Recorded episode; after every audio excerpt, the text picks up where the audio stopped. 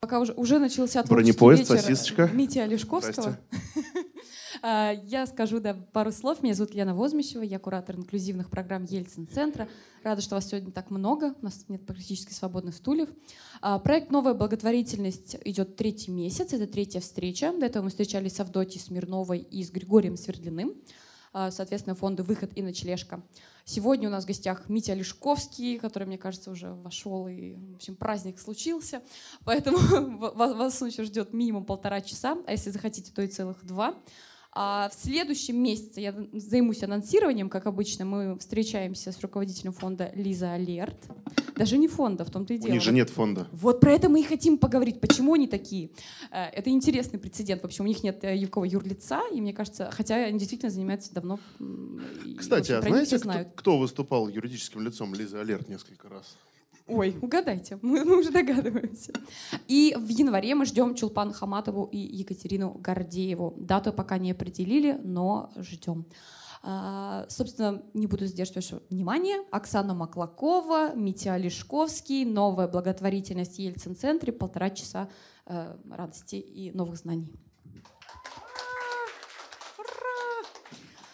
Хочется начать, наверное, с фонда. Митя Олешковский сегодня здесь э, как соучредитель благотворительного фонда «Нужна помощь».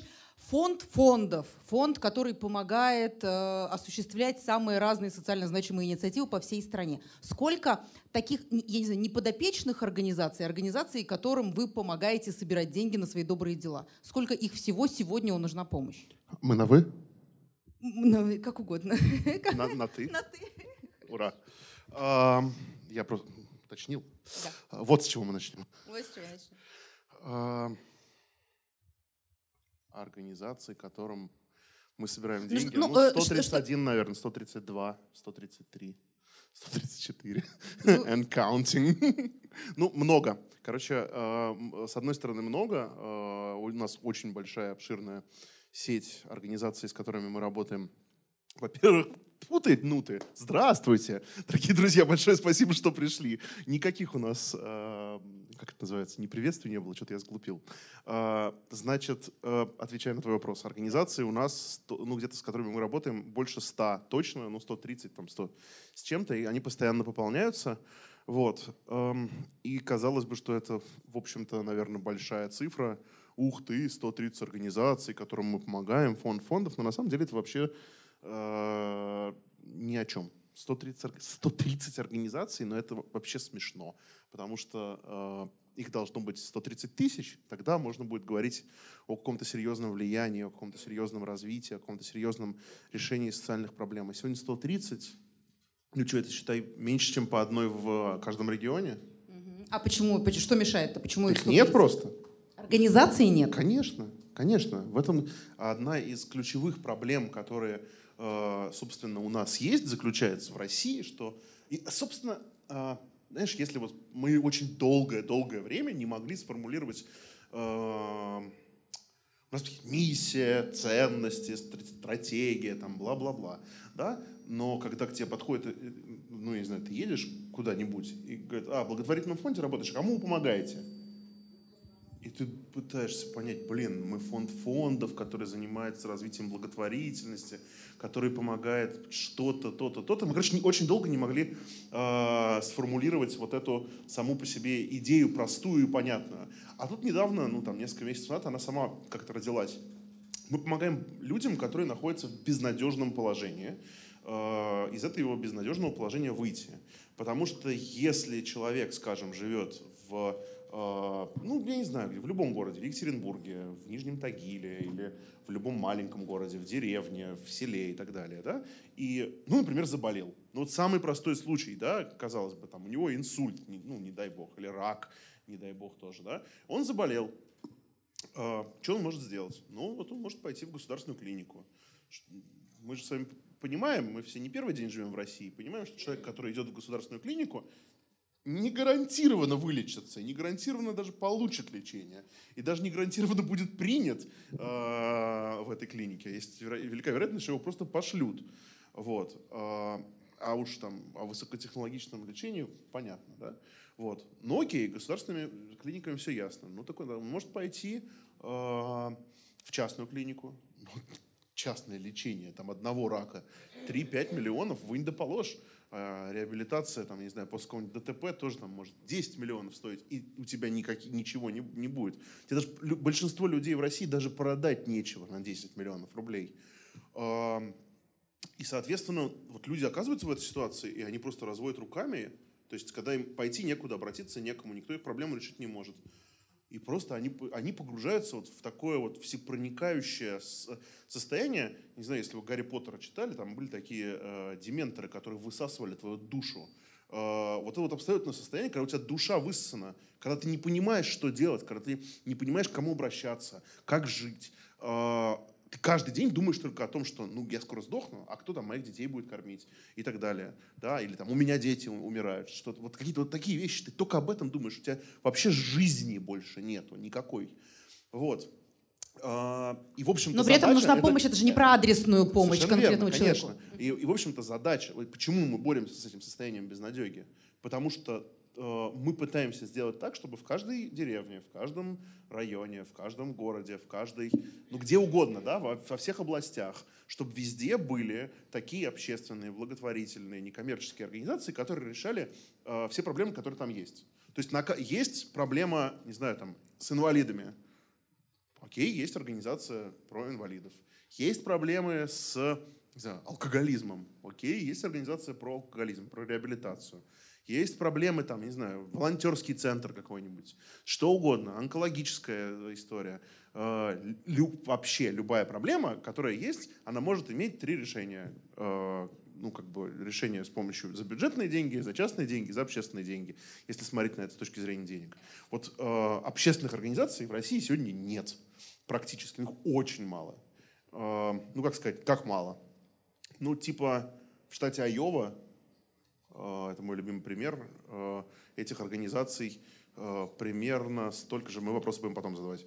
Окей, если можно. То есть я могу отвечать, как вы скажете. Короче, в Айова благотворительных организаций штат Айова такой середнячковый штат в Америке, чтобы вы понимали, размер, ну, размером по э, количеству жителей Самарскую область. Но вот там, как в России, во всей этих некоммерческих благотворительных организаций.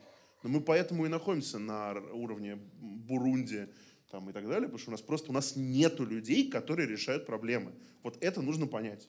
Но мне кажется, только, э, я не знаю, э, проблемами э, детей с расстройствами аутического спектра в Екатеринбурге несколько организаций. Ну, и хорошо, или во всяком случае, вот с какими-то ну, ментальными сложностями.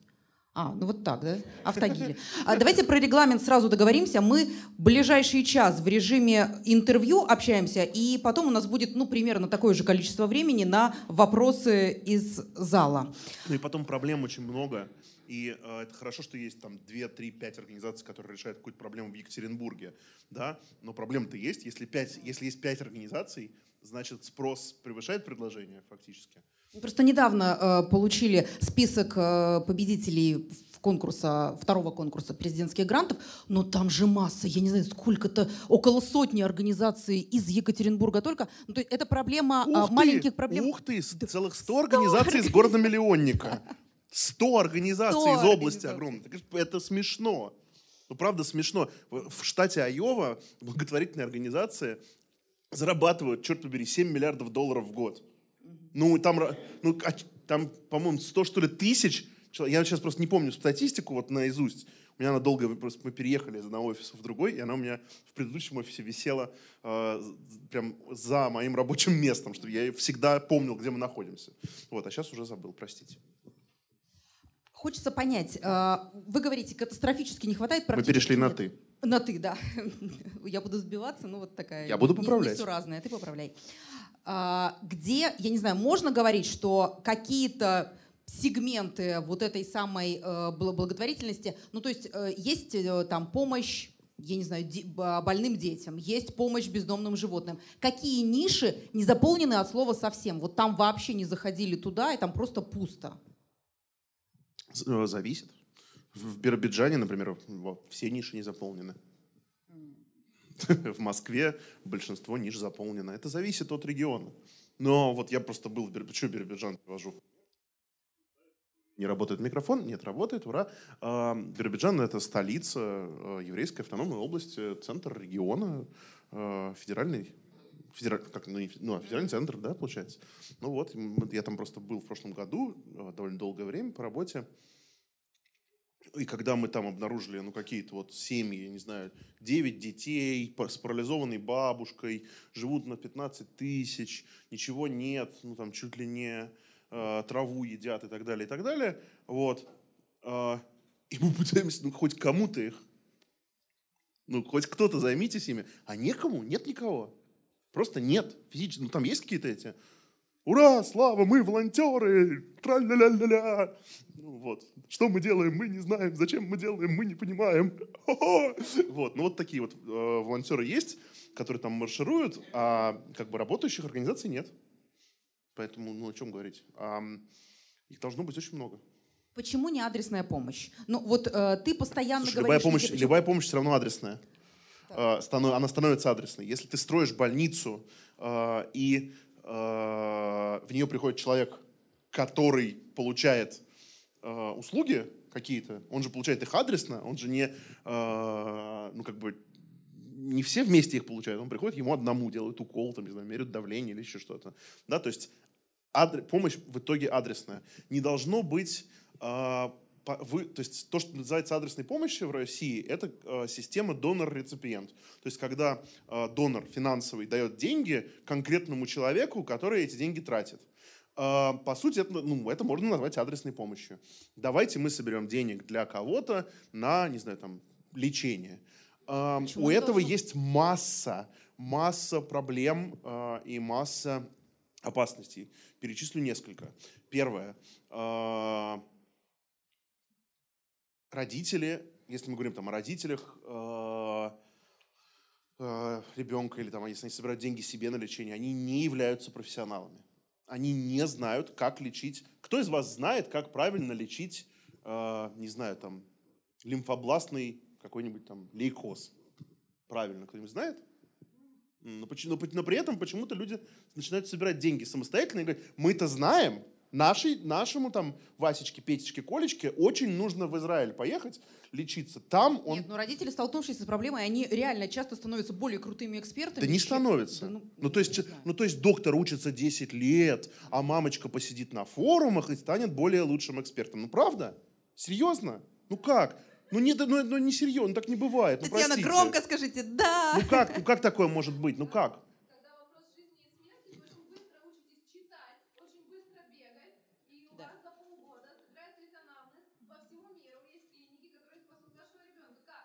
Это кто, ну, значит, э, когда вопрос жизни и смерти, вы очень быстро учитесь читать. А учитесь ли вы при этом объективно оценивать информацию? Знаете ли вы о последствиях? Знаете ли вы об опасностях? Знаете ли вы о возможных других ходах? Нет. При этом вы находитесь в экстренной, в ситуации жизни и смерти, и вы хватаетесь за любую соломку. И вам говорят, ну, есть масса вот этих историй про то, что э, в России, например, врачи отказали вылечить а там, в Германии сказали, мы попробуем. Ну и уезжает туда ребенок, и там умирает. Бывают случаи обратные, что уезжает и выживает. Понимаете? А, но а, бывает, ну, как бы, в большинстве, в большинстве случаев это просто рулетка. И э, в некоторых случаях русская рулетка, потому что в итоге ребенок или там пациент просто умирает. Но я могу привести другой То есть проблема адресной помощи в том, что не, не эксперты ну, конечно, в этом нельзя. деле начинают собирать деньги Это первое. На что. То есть, угу. не, ну, самое главное, то есть так мы говорим о человеческой жизни, да, которая, которая в итоге э, может либо пострадать, либо быть спасенной, нам важно спасти человека. Угу. Правильно? Но мы же делаем это для того, чтобы спасти человеческую жизнь, спасти человека. Это самое главное. И если мы об этом говорим, да, то мы должны трезво взвесить, оценить, принять решение, где его можно спасти, где его нельзя спасти. Это должен сделать, если мы говорим, там, скажем, об онкологии, ну, экспертный совет, медицинский совет, да, который, вот я точно могу сказать, например, я знаю просто это вот железобетонно, при онкогематологических заболеваниях э, лечение в России ничем не уступает по качеству лечения в Израиле. Лечение в Израиле стоит 120 тысяч евро, ну там в среднем, а лечение в России можно сделать по квоте, обязательно нужно будет э, там 18 тысяч евро заплатить за поиск донора, если нужен будет неродственный, э, неродственная трансплантация костного мозга, обязательно нужно будет вот эти 18 тысяч э, евро собрать и значит, э, искать этого донора. А может быть и не нужно, неизвестно, тогда вообще это просто по квоте будет лечиться. Но качество будет то же самое, что в Израиле. Я не говорю, что везде так, я не говорю, что во всем так, э, но вот это конкретный пример. И постоянно я все равно вижу эти сборы, когда а мы хотим нашу девочку э, трансплантировать в э, костный мозг ей в э, Израиле. И собирают 120 тысяч евро. И тут, опять же, есть масса вопросов. Первое. Пока вы будете ей собирать 120 тысяч евро, огромная сумма. Она ведь может и помереть. Не сразу же такие деньги собираются. Во-вторых, э, ты собираешь эти 120 тысяч евро, а потом нужно будет опять ехать, чтобы там снова провериться. А потом нужно будет, э, например, если что, там, как ты будешь с врачами связываться? По имейлу, по телефону и так далее. Э, здесь ты хотя бы будешь внутри какой-то системы. Я понимаю, что наши системы израильские отличаются, но здесь тебя проведут от начала и до конца. Если ты придешь в фонд «Подари жизнь», тебя, пока ты не выздоровеешь или пока ты не умрешь, тебя не отпустят. И если ты будешь умирать, то не, ну это не смешно. Мить, ну вот таким организациям. Это, это, это не Хорошо. смешно. Это, это очень важный момент. Это правда не смешно. Куда идти, если ваш ребенок умирает? Вы знаете? А фонд «Подари жизнь» знает, у них есть паллиативная программа. И когда вы собираете адресно средства э, на лечение в Израиле, это не, это не значит, что, ваш, что если в, в Израиле вам скажут, извините, все, мы спасти вашего ребенка не, мог, не можем, и вас отправляют на улицу, а у вас ребенок, не знаю, с метастазами – и у вас ребенок, который мучается от боли, что вы с ним делать-то будете? Вы знаете, куда идти? Понимаете? Именно поэтому нельзя, нельзя э, ты, это, у нас почему-то считается, что ну, пф, а можно еще пиявками полечиться. Мы же все такие специалисты в лечении. И хочешь умереть, лечись сам. Ну, это как бы, может, свезет, а может, нет.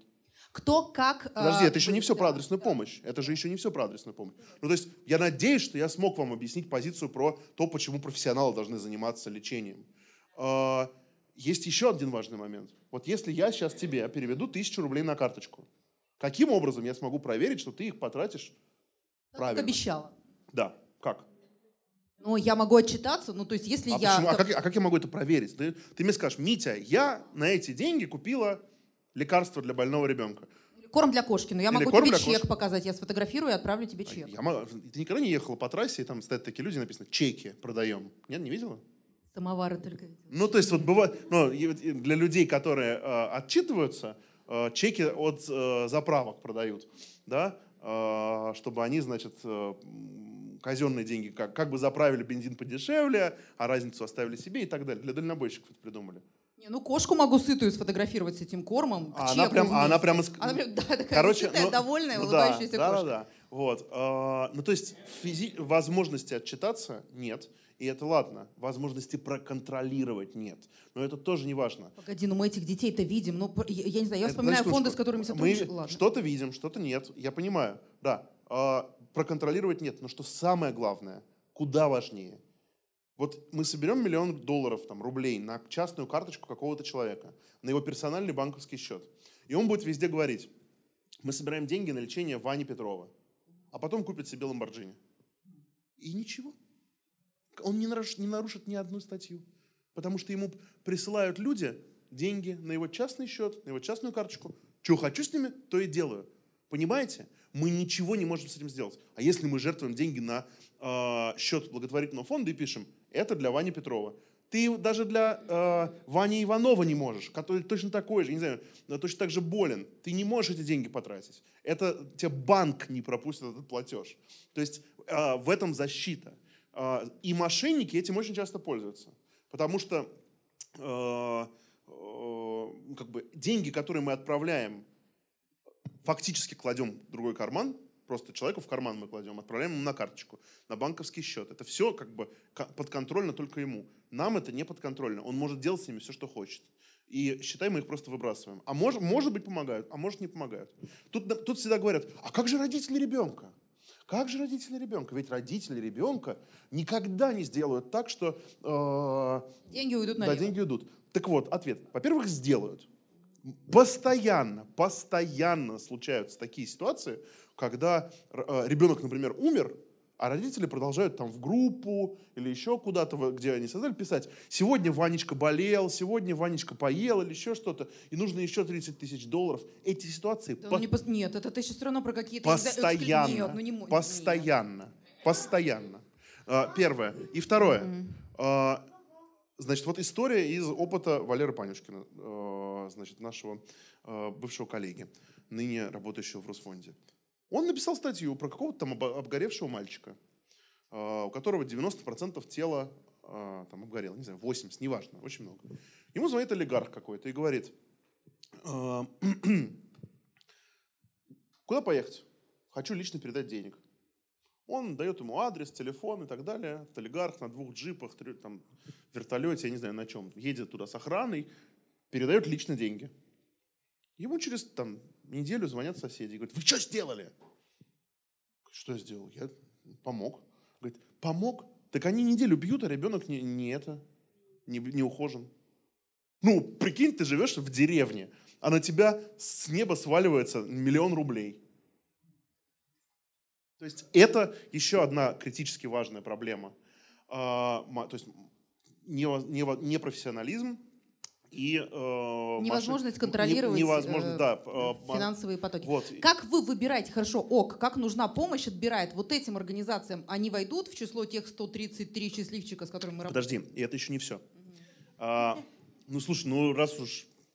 Да, давай. Самое главное заключается в том, что, ну вот ты вылечил одного ребенка адресно. Предположим, тебя э, вот эти вот все проблемы обошли стороной деньги не украли, ты не попал на жуликов, родители выбрали правильное лечение, вылечили, все замечательно. Ты собрал миллион долларов, отправил их к специальному ребенку, и он вылечился.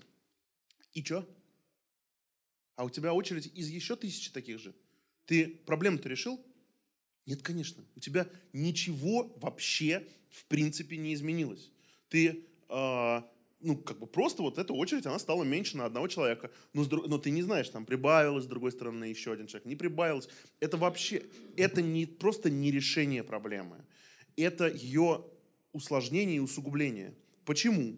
Потому что, э, во-первых, когда мы э, предлагаем людям адресно поддержать какого-то конкретного человека, то э, когда мы предлагаем адресно поддержать какого-то конкретного человека, всегда нужно сделать выбор.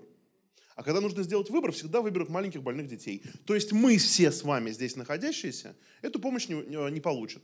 Но статистически, когда у людей есть выбор Коля, Петя, Сергей Петрович, Сергей Петрович умирает, потому что он взрослый должен сам о себе заботиться. Вот это э, проблема, во-первых. Во-вторых, системно проблема не решается. Вообще не решается. Правильно, то есть построить больницу в некоторых случаях стоит, как я не знаю, там 10 операций. 15 операций, 20 операций. Да? Да, ты не, сделал, не соберешь деньги на 20 операций, но у тебя будет больница, где будут делать тысячу операций в год. Это, э, то есть тебе больше не нужно будет собирать деньги на операции. Мы же привыкли считать, что больницы должно построить государство. Мы можем Тут помочь мы... Пете или Ване, а вот больницу строит чиновники э, на, э, соответственно, там, государственные бюджетные деньги. Вот ты и э, ответила на мой незаданный вопрос. Ты сказала, больницу должно построить государство. И дальше, ну, пропускаем кусочек, и говоришь, больницу должны построить чиновники. А прости, пожалуйста, почему мы э, должны считать... Вот это вот ошибка, которая, э, мне кажется, ключевая в нашем менталитете. И я ну, все время как бы пытаюсь людей пробудить в сознании. Государство — это не чиновники. Не надо подменять понятие «власть» а, и, и государство. Власть — это люди, которые а, ну, в идеальной ситуации поставлены после честных выборов там, или каких-то процедур для того, чтобы, ну, скажем, распределять бюджет, управлять процессами, какими-то еще что-то, еще что-то, еще что-то. Да? А государство — это форма общества. Мы все государства. И когда мы говорим о том, что э, государство должно построить больницу, я с этим согласен. Государство должно построить больницу. Но только если чиновники на наши налоги эту больницу не строят, или на там, сверхдоходы от продажи нефти эту больницу не строят, Давайте или там, и на еще что-то. Я тебе приведу пример, очень простой пример. А, вот в Калининградской области у нас есть паллиативная программа, которую мы финансируем. А, фонда, который называется «Верю в чудо». Паллиативная помощь – это помощь э, тем, э, кого нельзя вылечить, но кому можно помочь. Обезболивание, психологическая поддержка, э, ну, там, уход, э, ну, я, я не знаю, э, помощь родителям, если это детская паллиативная помощь, ну и так далее. Вот у нас детская паллиативная программа. 1044 ребенка сегодня в Калининградской области нуждаются в паллиативной помощи, из которых 500, э, по-моему, там 40 э, находятся на дому, ну, не, ну, они нуждаются в надомной паллиативной помощи. Так вот, паллиативная программа для э, всех этих детей, то есть 100% детей, нуждающихся в этой помощи, стоит 3,5 миллиона рублей в год. 3,5 миллиона рублей в год закрывают проблему в целом регионе. 3,5 миллиона рублей, ну, вроде как бы кажется большая сумма денег, да, хотя в, э, для региона это вообще ни о чем. Это просто вообще ни о чем, 3,5 миллиона рублей. Вот. Но давайте просто, вот мы будем говорить, государство, в твоем понимании, должно выделить эти 3,5 миллиона рублей. Оно не выделяет, не выделяет, не выделяет, не выделяет, не выделяет. А дальше, я думаю, что мы можем сделать? Если государство это мы. Ну вот, например, а, возьмем 1% жителей Калининградской области. 8 там, 1500 а, человек. И этот 1% будет давать 1 рубль в день. Жертвовать. Есть тут кто-нибудь, кто не может себе позволить пожертвовать 1 рубль в день? 30 рублей в месяц. Ну, видите, здесь 100% э, считает, что может, но обычно бывает там один-два человека, которые действительно не могут. Ну, фактически это те, кому самим нужна помощь.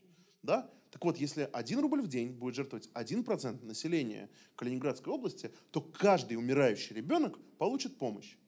Я просто хочу напомнить, что на дворе 2018 год. И 27 год подряд уже идет новая Россия. Спасибо, значит, Борису Николаевичу Ельцину за это. Понимаешь? И 27 лет по какой-то странной причине дети Калининградской области умирают дома в мучениях, без обезболивания, без помощи. Потому что не нашлось 8500 человек, 8500 всего лишь, не нашлось одного процента населения области, чтобы взять на себя ответственность и сказать, мы можем это изменить. Мы можем давать 1 рубль в день и решить эту проблему. Мы говорим, государство все должно решить. А ты сам-то что сделал? Ты сам, вот как, когда ты э, пеняешь на государство, ты, ты сам что, ты, ты что сделал? Вот ты, ты сегодня на печи полежал, на митинг сходил, попенял на государство, кричишь, что оно нам должно. Я не против. Я не против того, чтобы требовать выполнения наших прав. Я за это, я требую. Я тоже хожу на митинги и так далее. Митя, Но примеры то... расскажи конкретные, когда ну вот, э, вот это сработало. Ну вот 8500 человек скинулись и решили реально какую-то проблему. И что нам мешает это сделать? Мы понимаем, ну, Значит, ну действительно, 30 рублей сделать... в месяц отдать, ну вообще не вопрос. Мешает, вот прям хоть сейчас. Мешает нам сделать... Э, наша ментальность и э, то, как устроена вообще наша история. А, давай посмотрим на наши сказки и э, песенки. Прилетит волшебник в голубом вертолете и, значит, решит все наши проблемы. Емеля лежит на печи и ждет, пока там что там, рак на горе свистит или еще что-нибудь. Значит, золотая рыбка, которая решит все наши, ну, то есть три, три желания исполнить и так далее. Мы всегда ждем, что кто-то другой решит за нас э, наши проблемы. Понимаешь? Мы просто всегда, у нас это в сказках даже, просто всегда, то есть э, э, а ты либо герой, который идет что-то делать, да, против э, всеобщего... Э, да, да, да, да, да, тоже. То есть, это, то есть вот, а тут не нужно быть героем, нужно 8 тысяч человек взять и жертвовать по рублю. Это вообще не геройство. Не, ну просто смотрите, вот у меня Значит, вопрос. И... Утром идешь на ты, работу, ты, ты... и бабушке у метро отдаешь не 30 рублей, как ты говоришь, ты отдаешь ей сотню, ну а потому зачем? что вот что-то зачем? попало. Зачем? Ну, Мы же с тобой, по-моему, только что поговорили о том, что адресной помощи не решает проблему. Mm-hmm. Ну вот. А, а, вопрос в том, что мешает наша ментальность. У нас а, никогда ни в Советском Союзе, ни в Российской империи со времен, скажем, э, значит, Новгородской республики не было самостоятельной э, самостоятельного такого класса буржуазии, третьего сословия. То есть людей, которые не наверху и не в самом низу. Самостоятельные, независимые, образованные, принимающие решения. Ну, то, что сейчас можно было бы назвать там средним классом и так далее. У нас просто не было никогда таких людей. И поэтому мы всегда либо на царя-батюшку надеялись, либо на боженьку, либо на чудо, либо еще на что-то. Да? А сам пойди и сделай, никогда такого не было. При том, что э, там в большинстве стран э, развитого капитализма, именно развитого капитализма,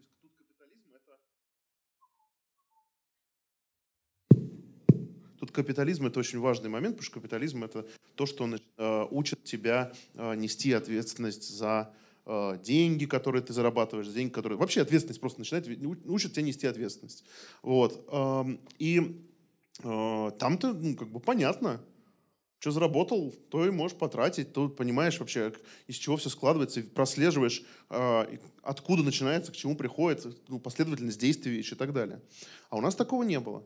Э, и а, ну, это первая проблема, почему нет. Ну, Вторая проблема... обреченность какая-то, ментальность. Мы же не изменим нашу ментальность. Ну, то есть, почему? Вот, ну, а, не знаю, ментальность, ну, это что-то такое. Тысячелетиями мы, значит, жили в этой ментальности, и тут вот раз... Слушай, пять лет это. назад, э, я уверен, ты помнишь, и большинство из нас помнят, пять лет назад мы говорили, карточка в интернете? Блин, да вы что? Это же опасно! Ну и как-то поменялось все? Ничего? Ну, как бы нормально. Это вот тебе просто простейший пример изменения нашей ментальности. Меняется все очень просто. Особенно и мир меняется, и технологии позволяют нам, ну, опять же, там, 15 лет назад вот собрать по 8, 8 э, тысяч человек по одному рублю было проблематично, мягко говоря, да? Хотя можно было, можно было, да? А, нужно было там пойти в сберкассу, оформить какое-нибудь ежемесячное списание и так далее. Но это можно было сделать. Сейчас это делается вот, вот так, просто вот так. И, соответственно, этих проблем, а, которые таким образом можно решить, их масса. Я вот еще могу привести тебе там пример, а, не знаю, если 4% населения России будут жертвовать 1 рубль в день, а, то каждый онкобольной ребенок в России получит деньги на необходимое лечение. 4% населения. 4 человека из 100 будут жертвовать по одному рублю в день. Понимаешь, как, много. У всех, вроде как у всех есть рубль, но все думают, что у них нет денег. При этом, что, э, ну, ну, при этом именно это и работает. А, э, ну, опять же, почему, отвечая еще раз на твой вопрос, почему мы такие, да? Ну, во-первых, у нас никогда этого не было принято. Во-вторых, ну, и это в нашей ментальности, что мы всегда рассчитываем, мы живем в патерналистском сознании, когда мы э, все время говорим, нам должно, это условное государство, нам должно государство. И как бы мы ждем, что это государство за нас решит все проблемы. Но сами себя государством не осознаем. Сами мы до сих пор, э, по сути, являемся э, его, ну, рабами, вот, крепостными. А, это первое. Второе, мы... Есть такая э, есть такой феномен в социальной философии, психологии, а, который называется а, значит, bystander эффект. Это называется феномен Кити Дженовезы. Кити Дженовеза была такая девушка, которая в 1964 году в Нью-Йорке убил человека по имени Уинстон Мозли. А, просто девушка. Она приехала к себе домой, вышла из машины, и он ее два раза пырнул ножом в спину. Тут кто-то из окна крикнул, «Эй, чувак, отвали!» Он испугался и убежал. Но вернулся через 20 минут. Нашел, а она очень сильно была уже ранена, когда он ее пырнул. Он вернулся обратно через там, 20 или 15 минут, нашел ее, еще несколько раз пырнул, судя по тому, что э, она, у нее руки были э, как бы порезаны, она пыталась защититься. Э, он и, о, изнасиловал ее, украл у нее 49 долларов и убил. Э, и почему это важно? Потому что за все эти полчаса, что Винстон Мозли убивал Кити Дженовезе, э, ну, от 10 до 38 человек по разным оценкам, ну, давайте возьмем самую маленькую, 10 человек видели и слышали, как он ее убивает. И никто ничего не сделал. Никто не вышел, не заступился, не помог, не, ничего. И вот, э, значит, психологи и социологи называют это э, эффектом неучастия. Потому что ты, э, когда никто не делает, ты сидишь и думаешь, а что я-то буду делать? Ну, как бы тут Понимаете? Нормой является неучастие. Но эффект Кити Дженовеза имеет обратный, э, обратный эффект. Ну, короче, вы понимаете, о чем я. Э, как только первый человек подходит, моментально за ним собирается толпа. Моментально. Э, и это очень важно. Мы все находимся сейчас под воздействием, ну не все, но большинство граждан в России находятся именно под этим воздействием. Вообще э, россияне обожают помогать. Мы можем это увидеть, там, не знаю, по сборам на помнишь, наводнение в 2013 году было, там, ох, все сколько миллиардов собрали. А Жанни Фриски со всей страны собирали. Сейчас в «Голосе» там все э, жертвуют огромное количество денег и так далее. Россияне вообще любят помогать. Когда все, все пошли, и я пошел. Да? А тут как-то вроде никто никуда не идет, и вроде как-то это не является нормой, и вроде как это не является э, вот, э, естественным поведением всех остальных, и поэтому мы все сидим и такие думаем, ну, да нет, наверное, нет. Ну, ладно, нет, вряд ли. Вряд ли. А это серьезная проблема. Мы не привыкли помогать э, из-за нашей ментальности, и еще э, мы не хотим идти против толпы, а толпа не помогает. Поэтому очень важно, уже к... очень важно заниматься благотворительностью публично. Угу, угу. Публично. Помогай, рассказывай, что ты помогаешь. Конечно. Вовлекай да. за собой. Э, ты не ответил на вопрос, как нужна помощь, выбирает те проекты, организации, а. которым, э, с которыми вы будете работать. Почему для истенка да, а для кого-то нет? Я не знаю, для каких-нибудь добрых сердец. Извини, меня просто это уже понесло. О, социальную философию, психологию. Короче... А хочется поконкретнее. Я не знаю, знаю, мне кажется, что это интереснее разобрать вот по полочкам работу фонда нужна помощь, потому что ну, э, социальная философия это все страшно, конечно, интересно, но э, реальные дела и практика, по-моему, интереснее. Но если нет, то для а, вопросов а, по социальной философии будет время э, у Хорошо, зала. к тому же я ничего про нее не знаю. А, а, значит, Кто становится участниками? Как, а, для того, чтобы берете? фонд для того, чтобы мы начали помогать какому-то фонду, нужно пройти довольно серьезную а, процедуру верификации, проверки. А, мы хотим поддерживать только профессиональные организации, только организации, за которые мы можем поручиться, только организации, которые работают эффективно. Людей, которые... Как оценивается эффективность благотворительной организации? Ну, есть целая целая методика. Вот. А, ну, я расскажу коротко, как это происходит. Значит, организации, которые подаются к нам, проходят через несколько ступеней оценки. Первая ступень оценки – это формальная ступенька. А, ну, есть ли у них сайт, есть ли на нем отчет, есть ли там э, уставные документы, есть ли там, э, значит, э, контакты, напис... проходят ли они, если это благотворительный фонд, по закону должны проходить аудит, отчитываются ли они в Министерство юстиции, не дай бог они собирают деньги на частную карточку, потому что мы тогда их не берем и так далее. Ну вот. Это просто формальные вещи, формальные критерии, которые, которым должны соответствовать организации, чтобы мы с ними начали работать. Uh, у нас есть как бы чуть-чуть uh, нулевой еще шаг, когда мы обучаем. Там не так жестко. Uh, то есть обучиться, в принципе, на первый там, этап может вообще прийти любая практически организация. Я же прав. А, мы, наверное, вообще никого не отсеиваем на, на первом этапе. Ира просто руководит у нас образовательным направлением. Вот, может, что-нибудь поменялось, я просто не знаю.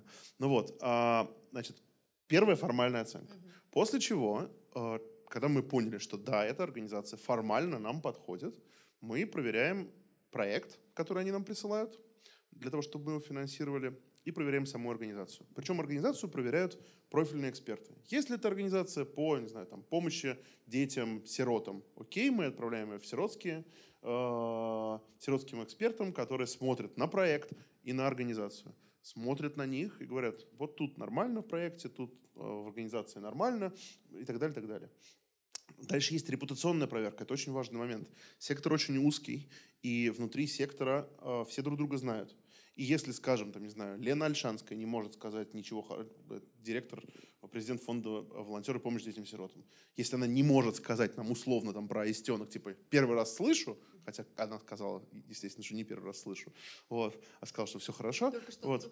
А, ну вот, а, если Лена Альшанская там говорит, первый раз слышу, ничего не могу про это сказать, мы уже как бы напрягаемся. А, профильный эксперт не знает такую организацию, значит, что-то тут не так. Это не значит нет, такое может быть.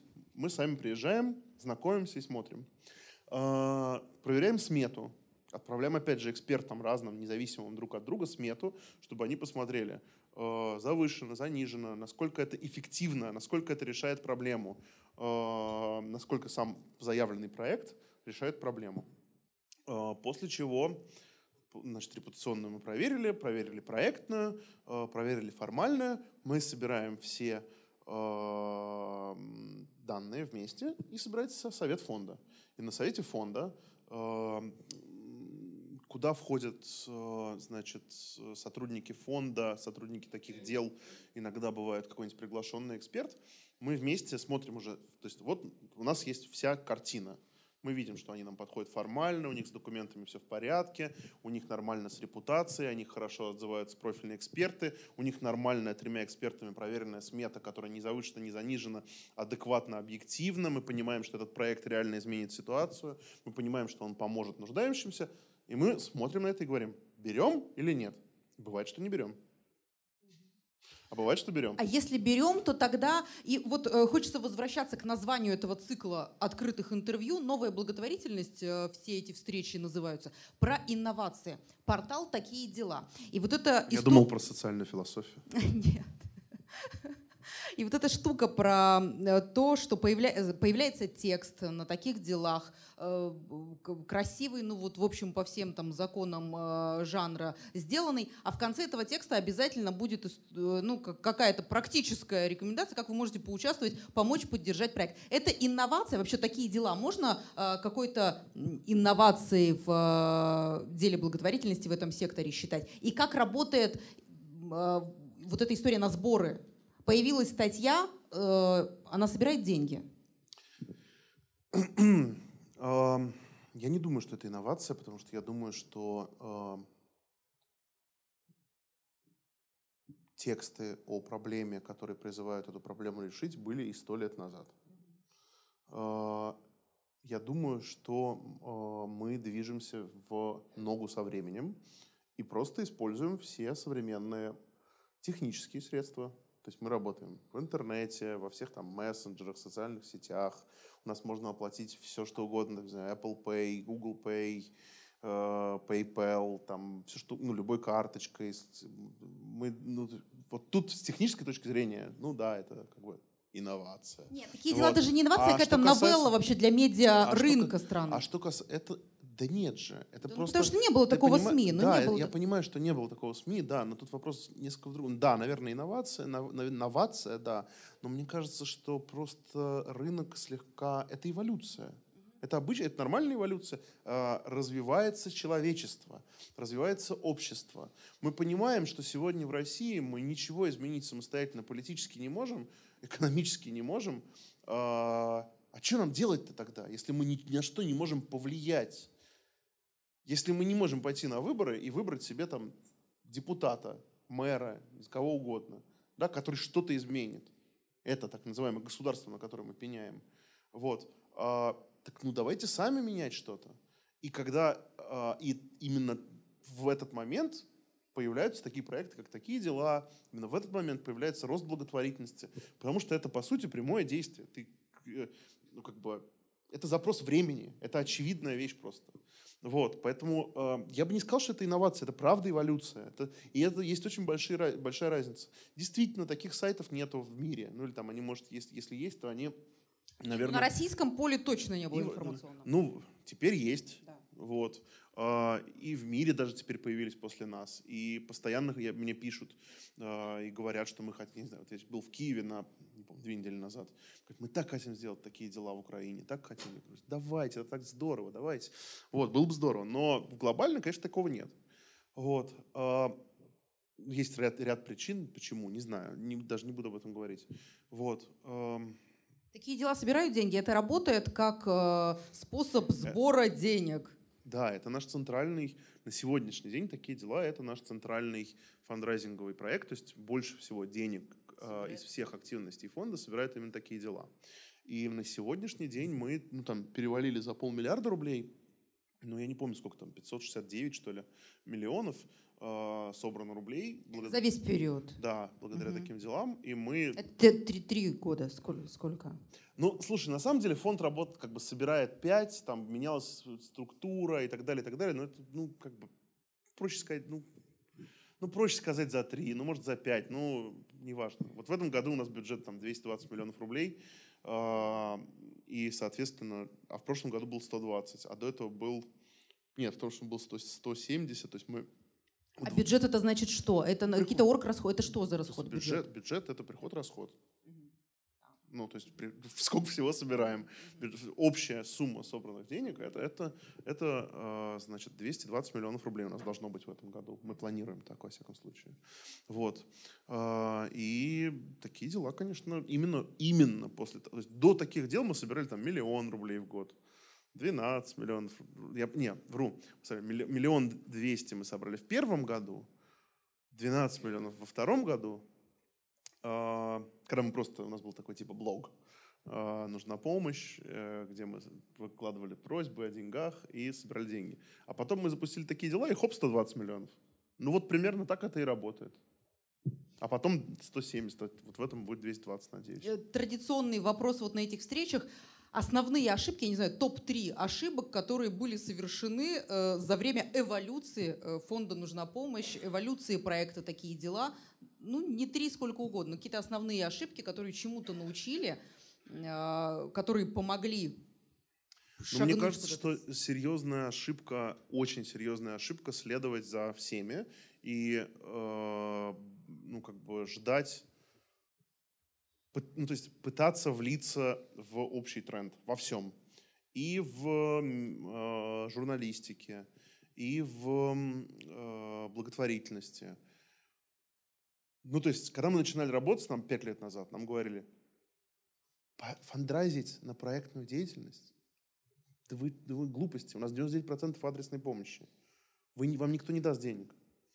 А, Когда мы начинали такие дела три года назад, нам говорили, писать про благотворительность? Да ну, боже упаси. Да такого ну, никто не будет никогда вас читать. Но это смешно. Кому это нужно?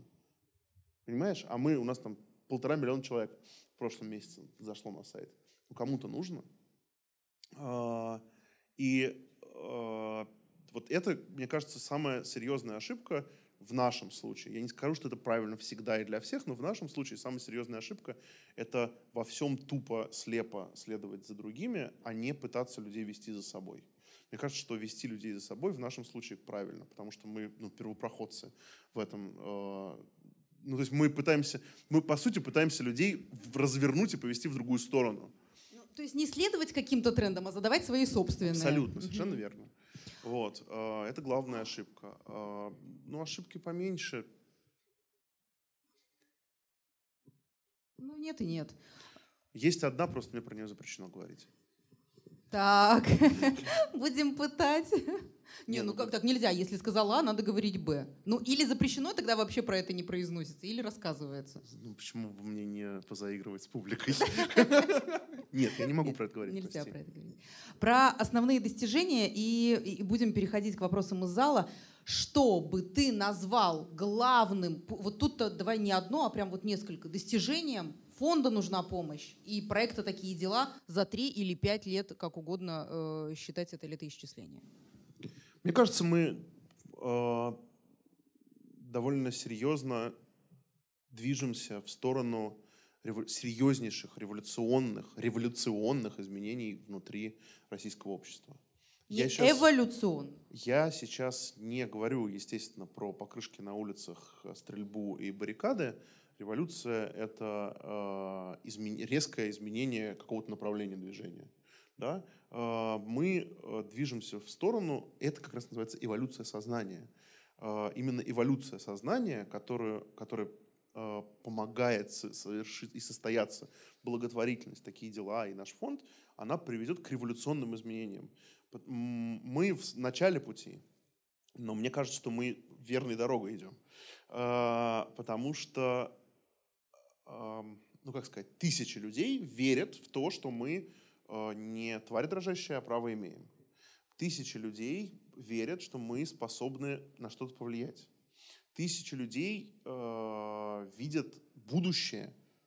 Они понимают, ради чего они просыпают. Ну, э- я это говорю просто не, не просто так, а просто потому что я очень многие люди мне там звонят, пишут и говорят, Митя, мы понимаем, что в этом будущее, что именно так мы можем изменить нашу страну, мы именно так сможем сделать ее лучше, э, именно так мы сможем э, построить фундамент для настоящего развития нашей страны из общества. Общество должно создать фундамент. То есть оно должно самостоятельным стать, а, оно развиваться должно, оно должно быть полноценной единицей, а у нас этого нет. И поэтому мне кажется, что мы вот в этом плане, мы, это, ну, это классная, мы, сделали серьезную работу и делаем ее дальше. Конечно, ну, как бы достижение, да, не измерить это, это достижение пока никак, но это пока только на таких ощущенческих ощущение только, да, что э, это движется так все. Вот. Э, что касается еще достижений, слушай, ну, я могу сказать тебе, знаешь, какие-нибудь типа 100% детей, которые заболевают раком в Москве и Московской области, и которые нуждаются в паллиативной помощи, получают помощь благодаря нашему фонду. Ну, типа клево. Ну, классно. Ну, ну, это без типа. Ну, и... да, да, да. А, но мне кажется куда более важным то, что а, у людей и организаций, которые, которые этим занимаются, создается а, такое, критическая масса людей, которые хотят влиять. Тут важно не, то, не сам процесс помощи, это, то есть это очень важно помогать там, умирающим детям, но важно то, что создается новый тип человека, создается гражданин, ответственный, осознанный, который говорит, я не хочу, чтобы у нас дети умирали в мучениях. Я не буду ждать, пока кто-то другой это решит. Я эту проблему считаю своей, личной, и я буду ее решать. А, борьба с патернализмом в этом смысле это вот наш а, важнейший, важнейший вклад в будущее нашей страны. А, мне кажется, что это вот очень важно. А проект, ну, как бы вот, такие, вот таких достижений. Слушай, ну классное достижение на самом деле, на самом деле. Э, то есть, если говорить еще о достижениях, очень здорово, что мы, мы же открыли издательство. И ну, вот представьте себе, полтора миллиона человек работают в благотворительном секторе в России. Полтора миллиона человек. А заходишь в самый крупный книжный магазин в интернете, Озон, и вбиваешь слово благотворительность. И тебе выходит 79 результатов. А вбиваешь маникюр, понимаете, да? И те выходят там тысячи. Просто тысячи. При этом что важнее-то? Не, маникюр очень важен, я понимаю. Но просто а, ты а, этой пилочкой жизнь кому-то не спасешь, а, ос, осознанно работая ей. А, как, у нас полтора миллиона человек занимаются спасением жизней, но при этом у них нет вообще никакого литературного базиса. На чем они могут основывать свои знания? Где они их могут подчеркнуть вообще? А заходишь в Amazon, крупнейший мировой книжный магазин, забиваешь слово charity, 200 тысяч результатов. Мы просто на разных планетах находимся, понимаете? И э, вот чтобы эту проблему решить, мы создали, собственно, издательство. И это, мне кажется, а, очень серьезно, потому что мы, мы как бы сложно просчитать эффект от того, а, как много это принесет в нашу страну. Но это совершенно понятно, что это очень много принесет, потому что а, фактически ну вот, до там, недавнего времени в России не было книжек о управлении благотворительными организациями. Их там было раз, раз-два я обчелся.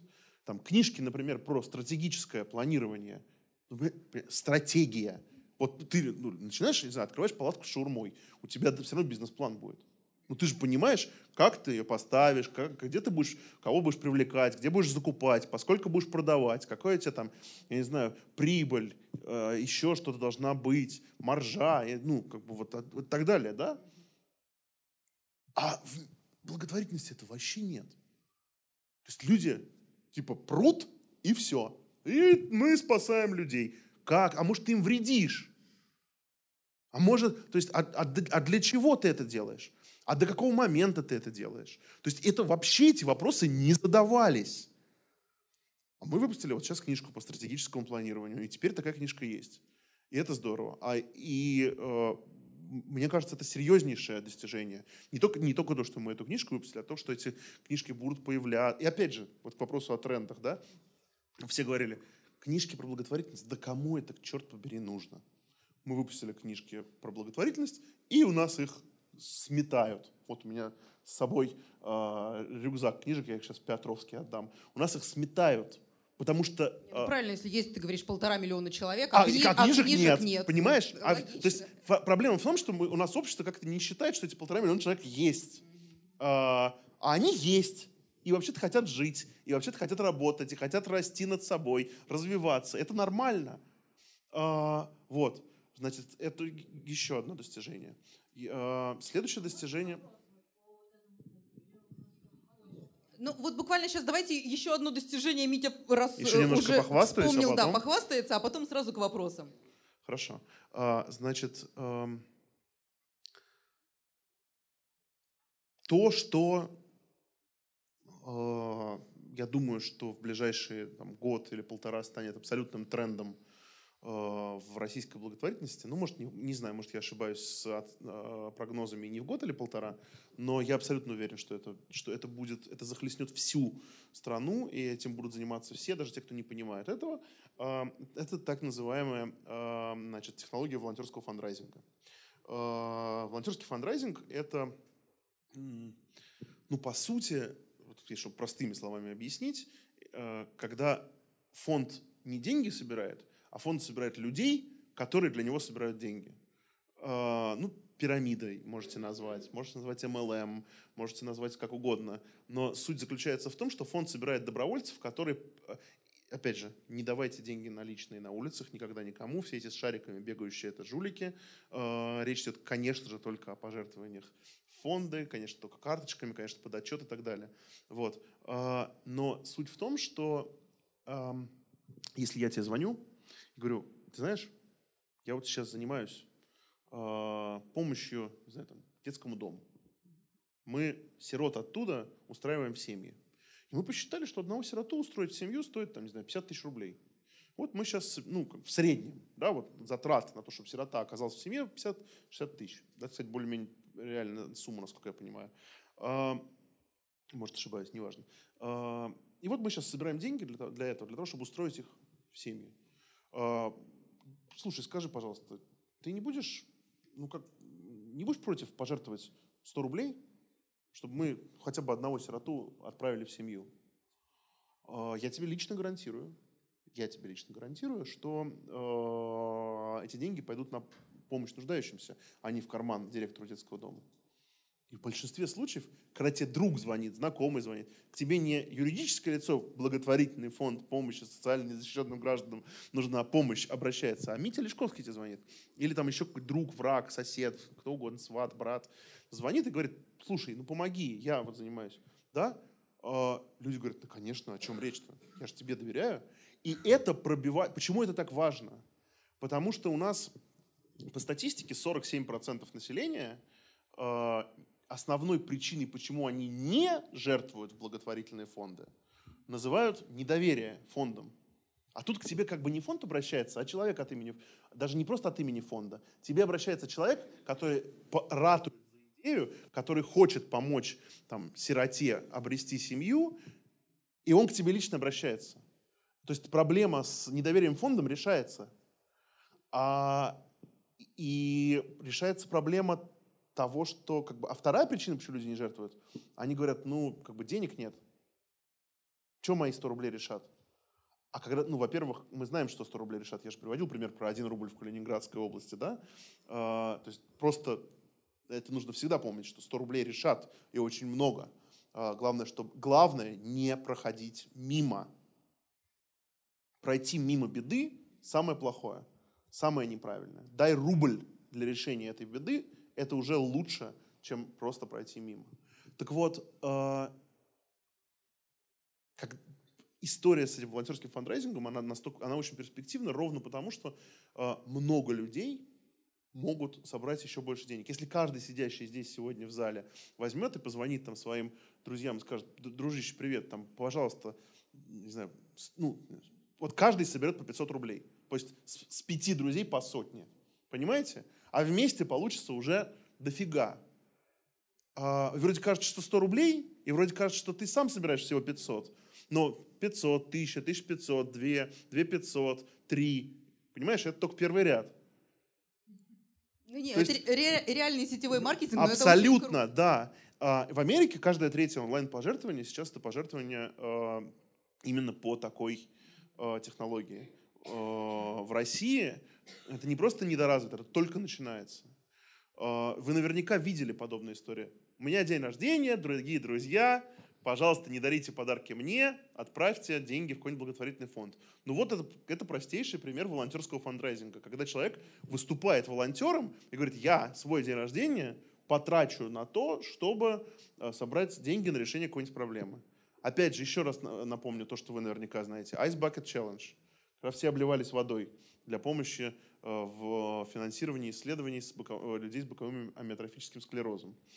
Как это работало-то? Ты обливаешься водой и выкладываешь себя в, там, в Инстаграм.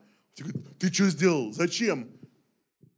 Ты внимание привлек человека. Ты говоришь, я это сделал для того, чтобы помочь людям с боковым амиотрофическим склерозом найти лечение от их неизлечимой болезни. А что это такое? А это такая болезнь, при которой все твои мышцы отказывают, и ты медленно умираешь, но при этом остаешься в сознании. Серьезно? А сколько на это нужно денег? Будет здорово, если ты дашь мне 100 рублей, запишешь такое же видео и призовешь своих друзей сделать то же самое. Вот так это работает. И они собрали, по-моему, там 250 миллионов долларов по всему миру э, этой историей. То есть главное привлечь внимание. Люди очень хотят помогать. Люди очень хотят участвовать. У них есть проблема в том, что они не доверяют, не понимают, не осознают собственные силы, не осознают э, как бы возможностей, которые перед нами открыты. А... Пользуясь случаем, удобный же вот этот э, кейс, я не знаю, предложение на таких сайт. делах. Это да. на таких а, делах. Прямо, это отдельный сайт. Конечно, да. Вот. И мы, в общем, вот эта вот история, которую мы сейчас развиваем очень сильно в России, сейчас уже будет ваш вопрос. Я договорю эту фразу, вот. И это, мне кажется, и это, мне кажется, будущее как раз. Инновация, будущее. Ну, хотя нет, не инновация. Сто лет назад тоже так было.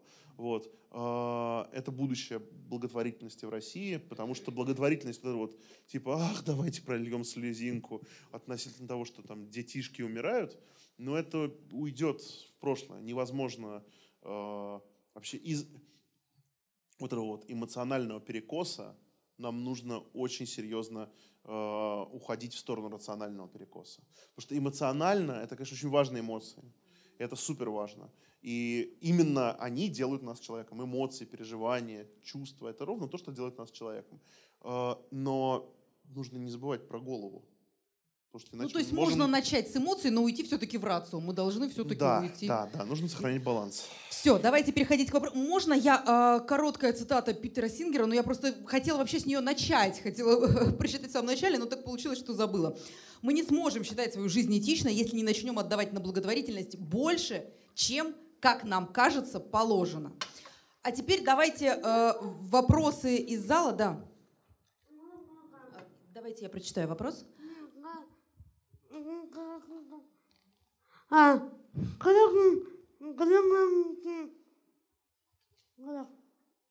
да, а, вопрос про Ольгу Голодских. Да, понятно, понятно.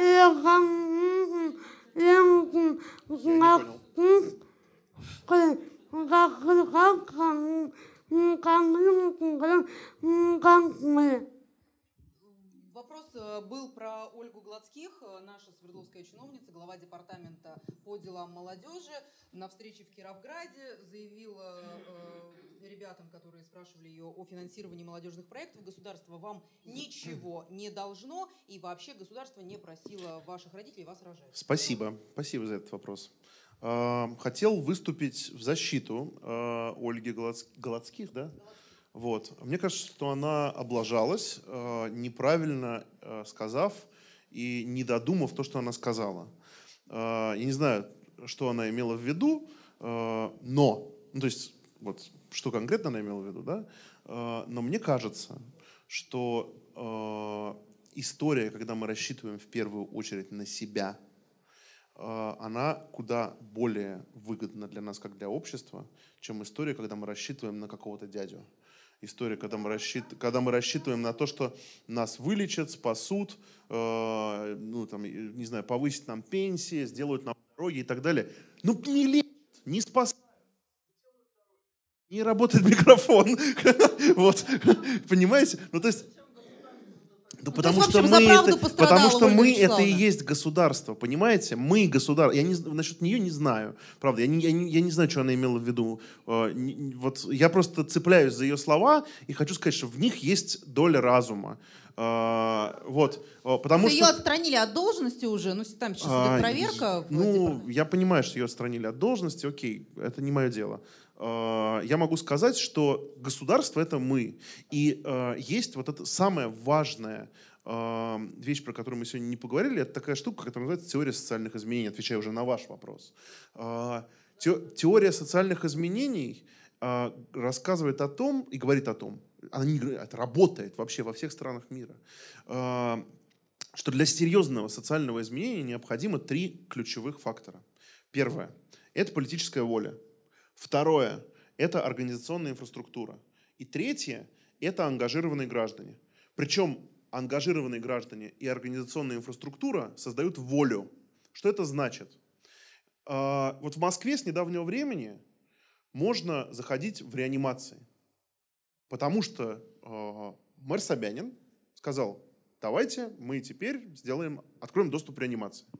И это поли- пример политической воли, которая решает социальную проблему. Раньше было нельзя заходить. С чего он так решил сделать? Почему он так поступил? А я вам отвечу.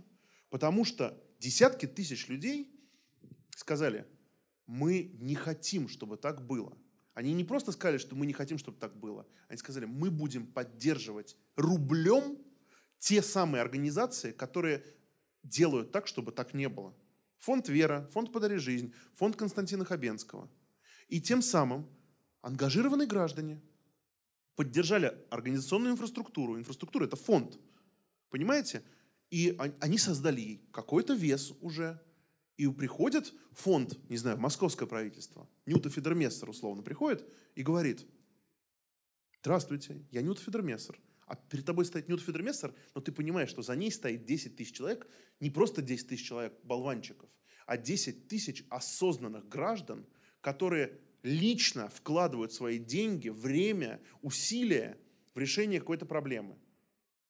Конечно, моментально, а, и он говорит, я Ньют Федермессер, и я хочу вам предложить, чтобы теперь можно было ходить в реанимации. Понимаете? Конечно же, в этот же момент любой чиновник скажет, так что же вы так долго к нам шли? Он будет дурак, если он скажет по-другому. Понимаете? И мы не оцениваем сейчас их умственные способности, морально-этические качества, еще что-то. Мы понимаем, что власть популистична по своей натуре. Она делает то, что от нее хотят э, избиратели, большинство, там, как угодно назовите. Э, и когда мы это понимаем, мы понимаем, что если мы создаем критическую массу людей, которые осознанно требуют изменений, перемен, развития к лучшему, решения социальных проблем, поддерживают какую-то организацию, которая системно с этими проблемами борется, их решает, вот тогда мы видим, что эти изменения происходят. И тогда государство и появляется. Мы и есть государство, понимаете? Это так и работает. Пока мы будем молчать и ждать, что кто-то сделает что-то за нас, никто ничего не сделает. И не только потому, что они не поймут, что сделать, потому что они там живут в своих этих замках воздушных, а, они, ну, как бы им плевать на нас. Не только поэтому, а потому что, а, ну, логичный вопрос они задают. А вы типа кто? Вы что сделали для того, чтобы эту проблему решить? Почему мы должны... Вот вы говорите, что нужно в реанимации пускать, а кто-то говорит, что нужно собак отстреливать на улицах. Мне какую проблему решать? Ну, как бы, вы, да, вы определитесь, да, скажите еще что. Ну, как мне вообще услышать, что вы кто-то есть? Да, сейчас это бронебойная машина работает, что нужно э, создать Ньюту Федермессер условно, наделить ее э, свойствами критической массы и так далее. Но вообще как бы общество развивается, оно не стоит на месте. И когда мы, одна нюта появляется, вторая нюта появляется, третья нюта появляется, так и развивается общество. И так мы эволюционируем. И тут мы видим, что мы можем решить одну, другую, третью, пятую проблему. И оказывается, что... Э, а потом, я вас уверяю, будет так, что некоторые проблемы будут решаться до того, как э, мы начнем по этому поводу возбухать. Это именно так и происходит. Но есть еще одна очень важная вещь. Почему нужны такие организации, нужны такие люди? Потому что это элемент контроля. Потому что именно, ну, пока не появится, ну, вот, просто вспомните, там, 5, 6, 7 лет назад про обезболивание, про хосписы, э, про паллиативную помощь вообще никто не говорил. Хоспис с хостелом путали. А сейчас эта тема, там, ну, не номер один, но она у всех на, на устах. Абсолютно. Э, если, не дай бог, где-то там что-то происходит, покончил с собой, там, не знаю, контр-адмирал Панасенко – потому что у него были проблемы с обезболиванием и так далее. Да? И моментально эта тема становится темой номер один. Хотя сколько людей до него покончили с собой от, э, из-за отсутствия обезболивания. Но просто это произошло в очень важный момент. В момент, когда общество к этому э, имеет серьезный интерес. А оно имеет серьезный интерес, потому что есть организации, которые решают эту проблему, которые обсуждают этот интерес. Понимаете? Мы можем вечно... Вот это э, самое важное, что нам нужно понять, ну, сколько раз я уже говорил эту фразу, самое важное, э, очень важная вещь, которую нам нужно понять. Мы взрослены в советской модели э, не только патернализма, мы еще взрослены в советской модели э, ожидания счастья. Мы ждем, что мы построим коммунизм. Да, мы строили, мы строили коммунизм, стро... и что, построили? И как построили? И как? Понимаете, в чем дело? Мы все время ждали, что мы дойдем до куда-то и заживем. А вообще-то счастье – это не точка в пространстве. Счастье – это процесс, вот движение. Если мы сегодня все вместе, ну, например, мы все вместе не мусорим, на улицах становится чисто. Мы в этом вопросе счастливы. Счастье никогда все улицы вычистят. А счастье, когда мы перестанем на, них, на эти улицы бросать бычки – и плевать. Понимаете? То есть нужно работать и в первую очередь работать над собой. И если мы все будем работать над собой, тогда мы приблизимся к этому счастью. Еще вопросы из зала. Вопросов на самом деле очень много. Вы знаете, у меня не вопрос, а как бы я хотела выступить в защиту российской благотворительности и российской ментальности, потому что э, по данным статистики до Первой мировой войны в России было 11 тысяч благотворительных организаций. Замечательно. И э, вторая половина XIX века – это расцвет российской благотворительности, поэтому э, на данный момент, в 2017 году, у нас ну, где-то еще к этой цифре мы не подобрались. И мне кажется, я полностью соглашусь с вами. Э, просто может так это же другой... случилось после реформы Александра II. Э, да. Да, да. Э, но тем, но тем не менее вы об этом не сказали, вы как-то так вот, что не было ничего, и Нет, я ну, просто захотел... Вы знаете, да, я не буду с вами спорить, ладно? И мы не спорим ни в коем да, случае, вот. я, вы, вы правы. Э, просто я хотела бы э, поддержать вас, хотя бы, хотя вы не сказали в это слово, к сожалению, сейчас, в настоящее время, так случилось, что кроме двух областей, педагогика и медицина, в которых э, разбираются все, да, вы уже об этом сказали, э, прибавилась еще и сфера благотворительности, в которой разбираются все. Ну это же так вот, просто, да. да. И вот эта тема дилетантизма в этой сфере, она на самом деле и губит все, и мы не воспитываем, я тоже в этом уверена, и считаю, что это нужно делать, что мы не воспитываем с детского возраста, со школьных лет, с первых лет учебы в школе, э, понимание в детях важности того, что они своей благотворительностью, ручными поделками, всем чем угодно могут изменить ситуацию вокруг себя. Хотя, например, западная благотворительность, она на этом и строится. Я вам могу сказать, что когда в прошлом году я очень смеялась, когда я начала читать курс, э, извините уж, так получилось, технологии фандрейзинга и история благотворительности в Уральском федеральном университете. На второй лекции ко мне подошла студентка, э, третий курс, э, и говорит, Алла Васильевна, извините, пожалуйста, я вот уже второй год работаю в благотворительной организации при церкви, можно я не буду ходить на ваши лекции, я все знаю. Вот, и вот это все, да. Поэтому мне кажется, что главная задача современного нашего, вот тех э, профессионалов, которые работают в области э, благотворительности и понимают ее значимость, это давать э, знания в обществе общественное знание, что инструмент это мощнейший, что благотворительность это мощнейший инструмент преобразований социальных и всяких, которые находятся в руках в руках самого общества. И вот это самая главная вы, наша задача. Алла Васильевна, я правильно услышал? Да, да? Вы, абсолютно, вы абсолютно правы. Нет, и, это не а, вопрос. Я, я понимаю, я хочу его прокомментировать. Я хочу его прокомментировать. Вы абсолютно правы. А, вот Питер Сингер, например, в своей книге, которую а, мы сегодня привезли, значит, в Екатеринбург, пишет, что благотворительность – это основа гражданской ответственности человека если ты...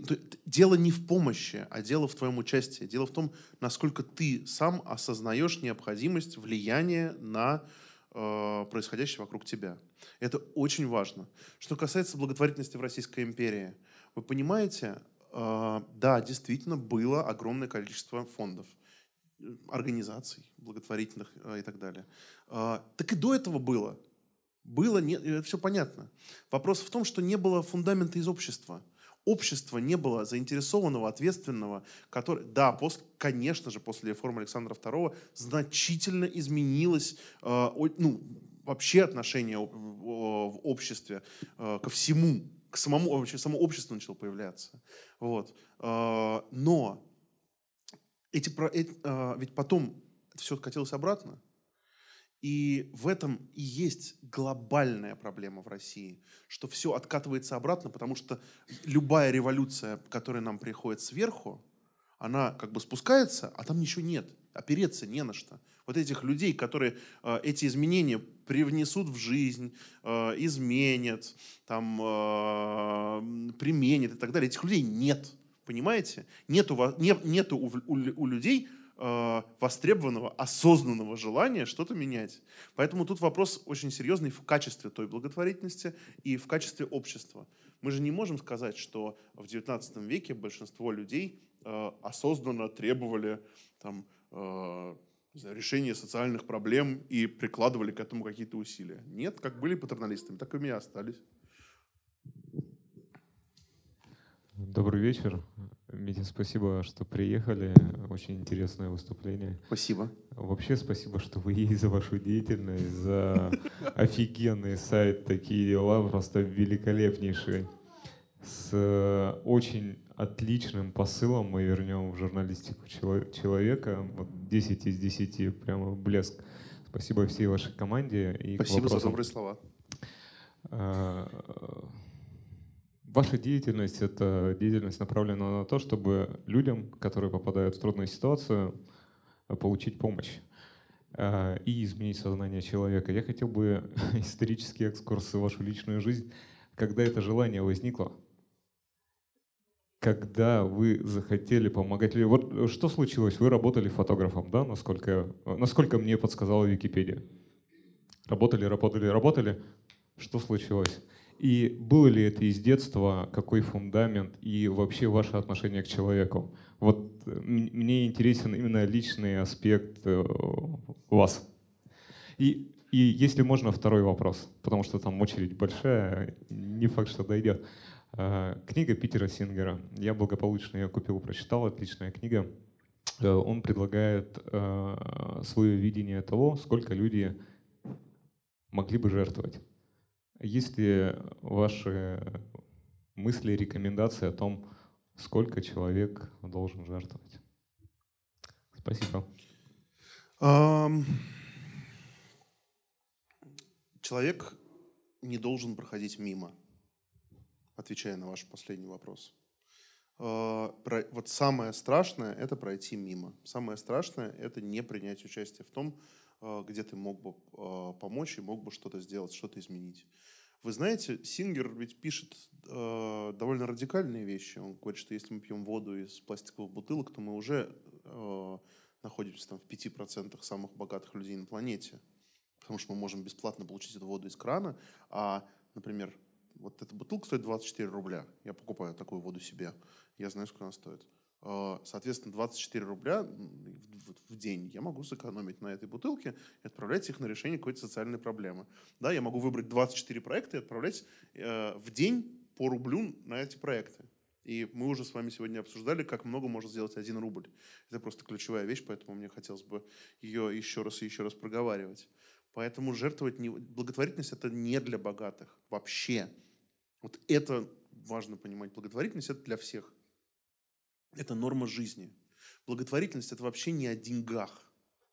Если мы смотрим на это, э, ну, благотворительность, ну, благотворительность равно филантропия. Да? Э, филантропия это что такое? Это любовь к человеку. Понимаете? Вот это самое важное. Нам важно, и не только в деньгах, нам важно вообще в жизни любить людей, просто относиться к человеку как к человеку. Деньгами не все проблемы можно решить. У меня бабушка, например, в деменции, она меня не узнает. А, или узнает не всегда. А, не понимает, где она находится, не, ну, постоянно странные вещи говорит. Ну, короче, ей очень тяжело. А я вчера пришел, я вчера провел с ней весь день. И я постриг ей ногти, а потом э, этим пилочкой их э, подрезал.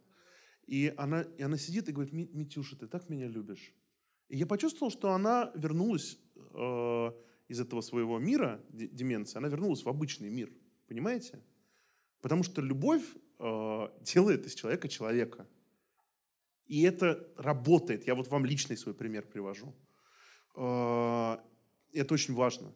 Что касается меня, э, отвечаю уже на э, первый ваш вопрос, я бы хотел, не знаю, там, с чем он связан и так далее,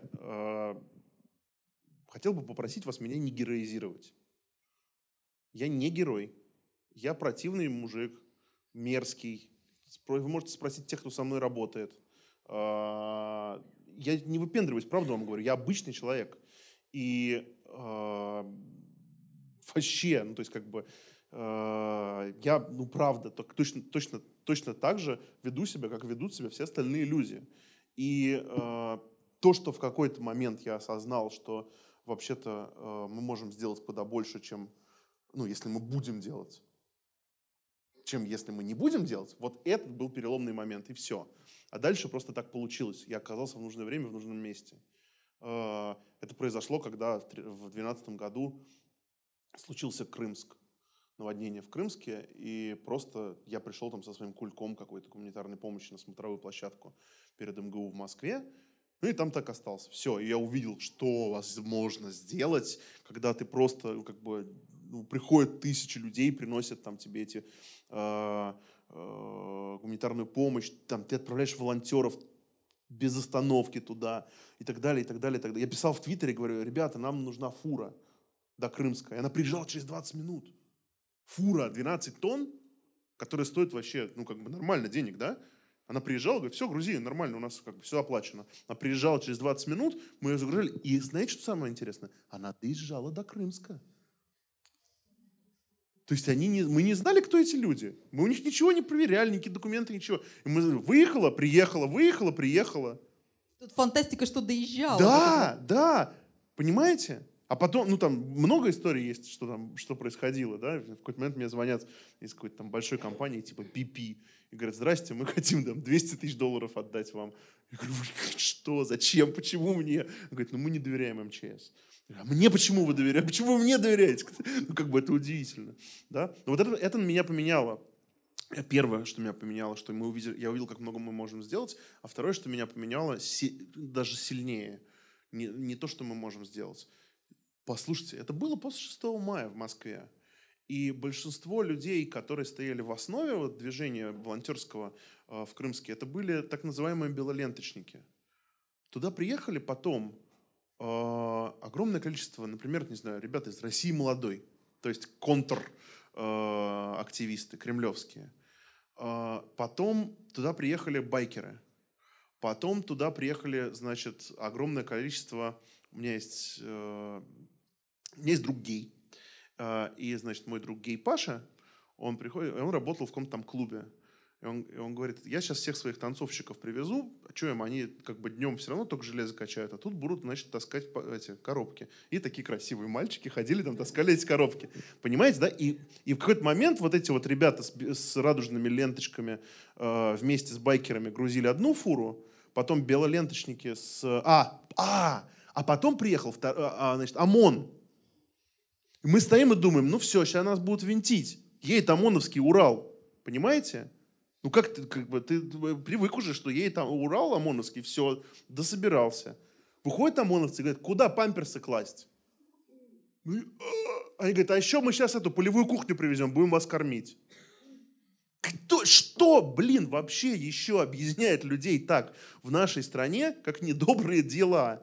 Понимаете, это был тот же самый второй оперативный полк, который 6 мая этих же самых людей с белыми ленточками разгонял.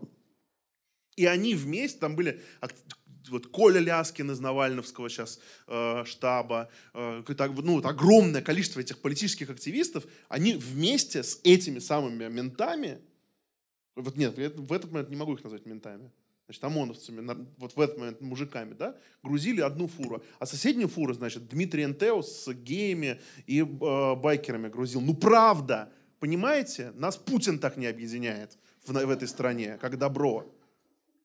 Это, и я на это посмотрел, я понял, блин, у нас тут ядерная бомба, ядерный реактор, а мы им не пользуемся. Нас все разъединяют, нас все. Знаете, я после этого сидел с одним депутатом в кафе. И он мне говорит, Мить, ну ты же понимаешь, что там не очень довольны, что мы с тобой сидим и по-дружески пьем кофе, обсуждаем, что мы можем сделать. Я говорю, понимаю, ну это же здорово, что мы, как бы, мы с тобой сидим, и там, да, там, Единая Россия, все мы про тебя знаем и так далее. А, но мы же сейчас вообще не про это. Мы сейчас про что-то хорошее. Я не оправдываю тебя. Ты свои грехи, за них будешь отвечать сам. То, то что ты делаешь добрые дела, вообще, в принципе, не э, влияет на твои грехи. Э, но э, это нас очень классно объединяет. Это дает нам возможность почувствовать себя единым целым. И это очень классно. И это очень классно. Я это обожаю, это ощущение. Вот. Поэтому... А? В смысле? А, лю... Ну, так до сих... До... А, тут же, а, конечно, спорно, а, но я вот могу сказать, а, Кого-то объединяет добро, кого-то объединяет трагедия, кого-то объединяет стыд, у кого-то, кого-то объединяет там, желание замолить грехи или еще что-то. Ну вот не объединяет, а как бы вводит вот в это движение, в действие. Да? А, но если ты потом осознанно начинаешь этим заниматься, то это уже вопрос не... То есть ты это делаешь не потому, что трагедия, не потому, что добро, не потому, что стыд. А ты, ты понимаешь, я могу на что-то повлиять. Почему? Почему? Не обязательно в фондах, те, кто им помогают. Мы говорим о тех, кто, кто, кто, кто просто принимает решения. Про, ну, вот человек же принимает для себя осознанное решение каждый месяц отдавать часть своей зарплаты, 100 рублей, например, да, ежемесячно, чтобы они списывались с его карточки. У нас десятки тысяч таких людей вот, жертвуют э, для нашего фонда и наших проектов. Э, и мне кажется, что это ну, среди них есть и там, не знаю, белые, черные, геи, лесбиянки, э, по барабану вообще, это, это не важно, понимаете, это не важно, важно, что мы вместе, э, и у нас есть что-то, что нас объединяет. Нас объединяет желание сделать нашу страну лучше. Я вообще считаю, что благотворительность – это такая высшая степень патриотизма. Это не вот «Россия!» Как бы это, это, это нормально. Ты, ты, Можем. Мы же спла... Мы... Мы же... Да, да, послушайте, значит, Питер Сингер по этому поводу пишет, спасибо тоже за этот вопрос. А, Питер Сингер по этому поводу пишет, что в нашем мозгу существуют две системы принятия решений. Есть система, которую он называет делиберативной, и есть система, которую он называет аффективной. Делиберативное – это рациональное мышление, а аффективное – это когда тебя бревном по голове стучат и говорят, ты вообще видел, что здесь происходит? Эффективнее работает аффективная система. Это очевидно. Когда тебе показывают умирающего ребенка, вероятность того, что ты поможешь, значительно больше, чем если тебе скажут, э, не знаю, в Африке дети умирают. Ты скажешь, ну умирают и что? Да?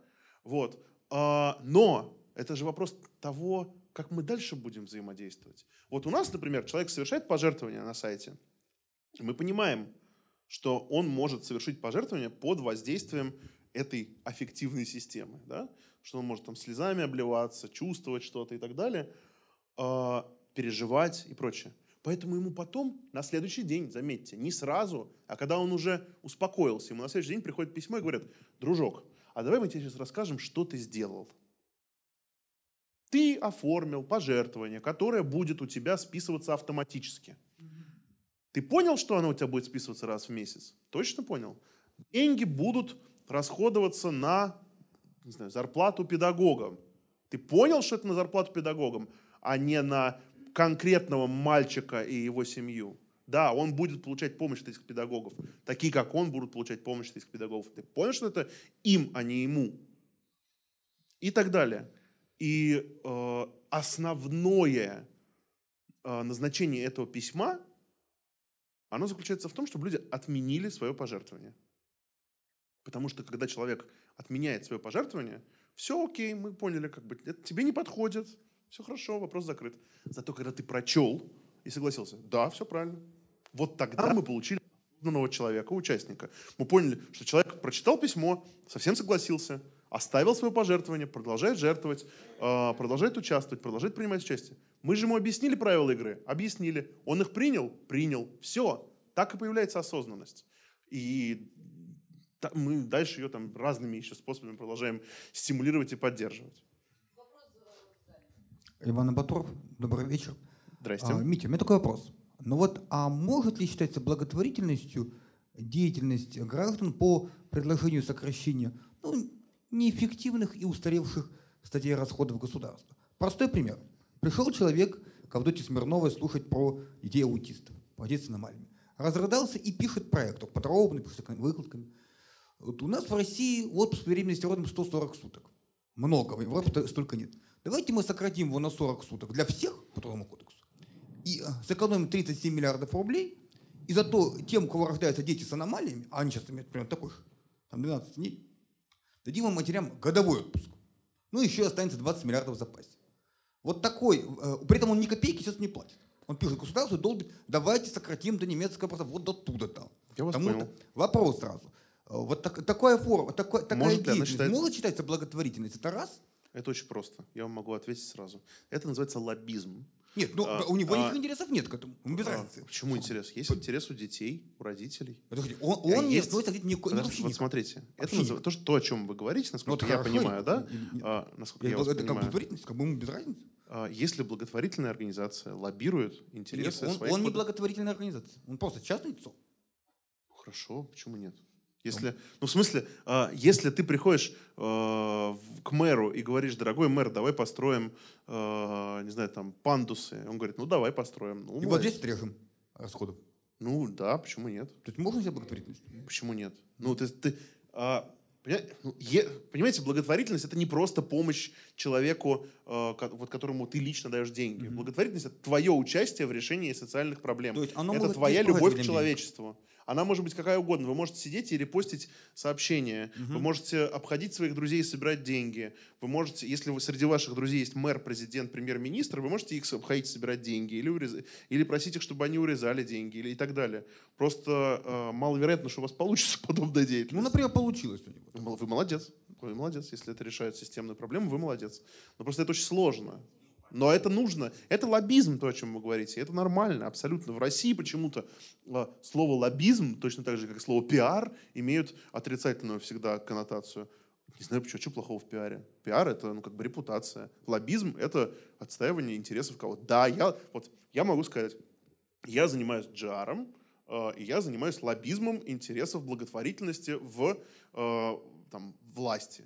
Я вот честно могу сказать, я вообще, что, а что такого-то? Я там, ходил в администрацию президента и предлагал им, например, э, проекты э, налоговых вычетов для бизнеса за участие в благотворительной деятельности. Что в этом плохого? Еще скажите, что я это делаю для того, чтобы пиариться. Здравствуйте, я хотел сказать, что вы убедили стать постоянным жертвователем. Я хотел узнать про механики. Как часто вы перечисляете своим фондам деньги? Сколько раз в год? И, Спасибо большое. всем ли одинаковое число раз, и как вы там делите А, это все? Если фонд собирает больше 10 тысяч рублей э, в месяц, то мы ему перечисляем деньги. Если меньше, то ждем, когда... Ну, смотрите, у нас...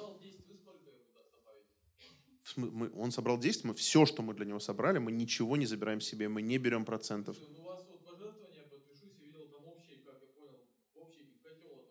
Не, это вы неправильно поняли. Смотрите, значит, э, вот мы, у нас есть несколько видов пожертвований, которые мы собираем. Мы собираем пожертвования для работы нашей организации. Э, У нас 65 сотрудников, у нас есть масса проектов, не знаю, издательство, образовательная программа, э, такие дела и так далее, и так далее, и так далее. Для, благодаря работе этих, органи- этих наших сотрудников и этих наших проектов мы собираем огромное количество денег для 130 там, с чем-то благотворительной организации. То есть вот есть такие дела, которые выпускать в месяц стоят там, не знаю, 3 миллиона рублей. Мы собираем для себя 3 миллиона рублей, чтобы такие дела собирали десятки миллионов рублей для других фондов, понимаете? Ну, это простейшая инвестиционная схема. Абсолютно, да. Менеджмент, как, да, административный расход, как угодно можно называть. Вот. А, то есть, если вы жертвуете именно для нас, в наш фонд, это не общий котел, это именно наш административный расход. Если вы поддерживаете какой-то из проектов, какой-то из фондов, которые мы финансируем, если они собирают на нашей площадке больше 10 тысяч рублей за месяц, мы эти деньги переводим. Э, Если меньше 10 тысяч рублей, ждем, когда соберется 10 тысяч, переводим эти 10 тысяч. Ну, просто потому что э, ну, у нас там, не знаю, сотни платежек, понимаете, и за меньше, чем за, ну, фактически работа будет стоить больше, чем, хотя там автоматизировано во многом все, но э, просто это сложно, вот и все. Здравствуйте. Я вас не вижу. О, вижу, привет. Здравствуйте, Митя. Меня зовут Эля. Мы с вами знакомы. мы- Да. И, и мне очень нравится, как вы выступаете. Спасибо. Очень интересно. У меня такой вопрос. Как вы считаете, а как можно мотивировать, ну, заложить, так сказать, в человека в подростковом возра- возрасте, что благотворительность это нормально? Нет, это нет, это благотворительность, благотворительность это очень хорошо даже. А, И такие подобные качества, которые, ну, как бы нужно заложить. Вот. Я не очень умею формулировать. Я вопрос. понял ваш вопрос. Ваш вопрос заключается в том, как объяснить...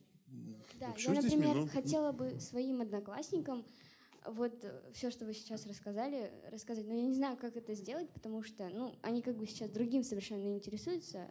Мне кажется, им бы было, ну, полезно это узнать.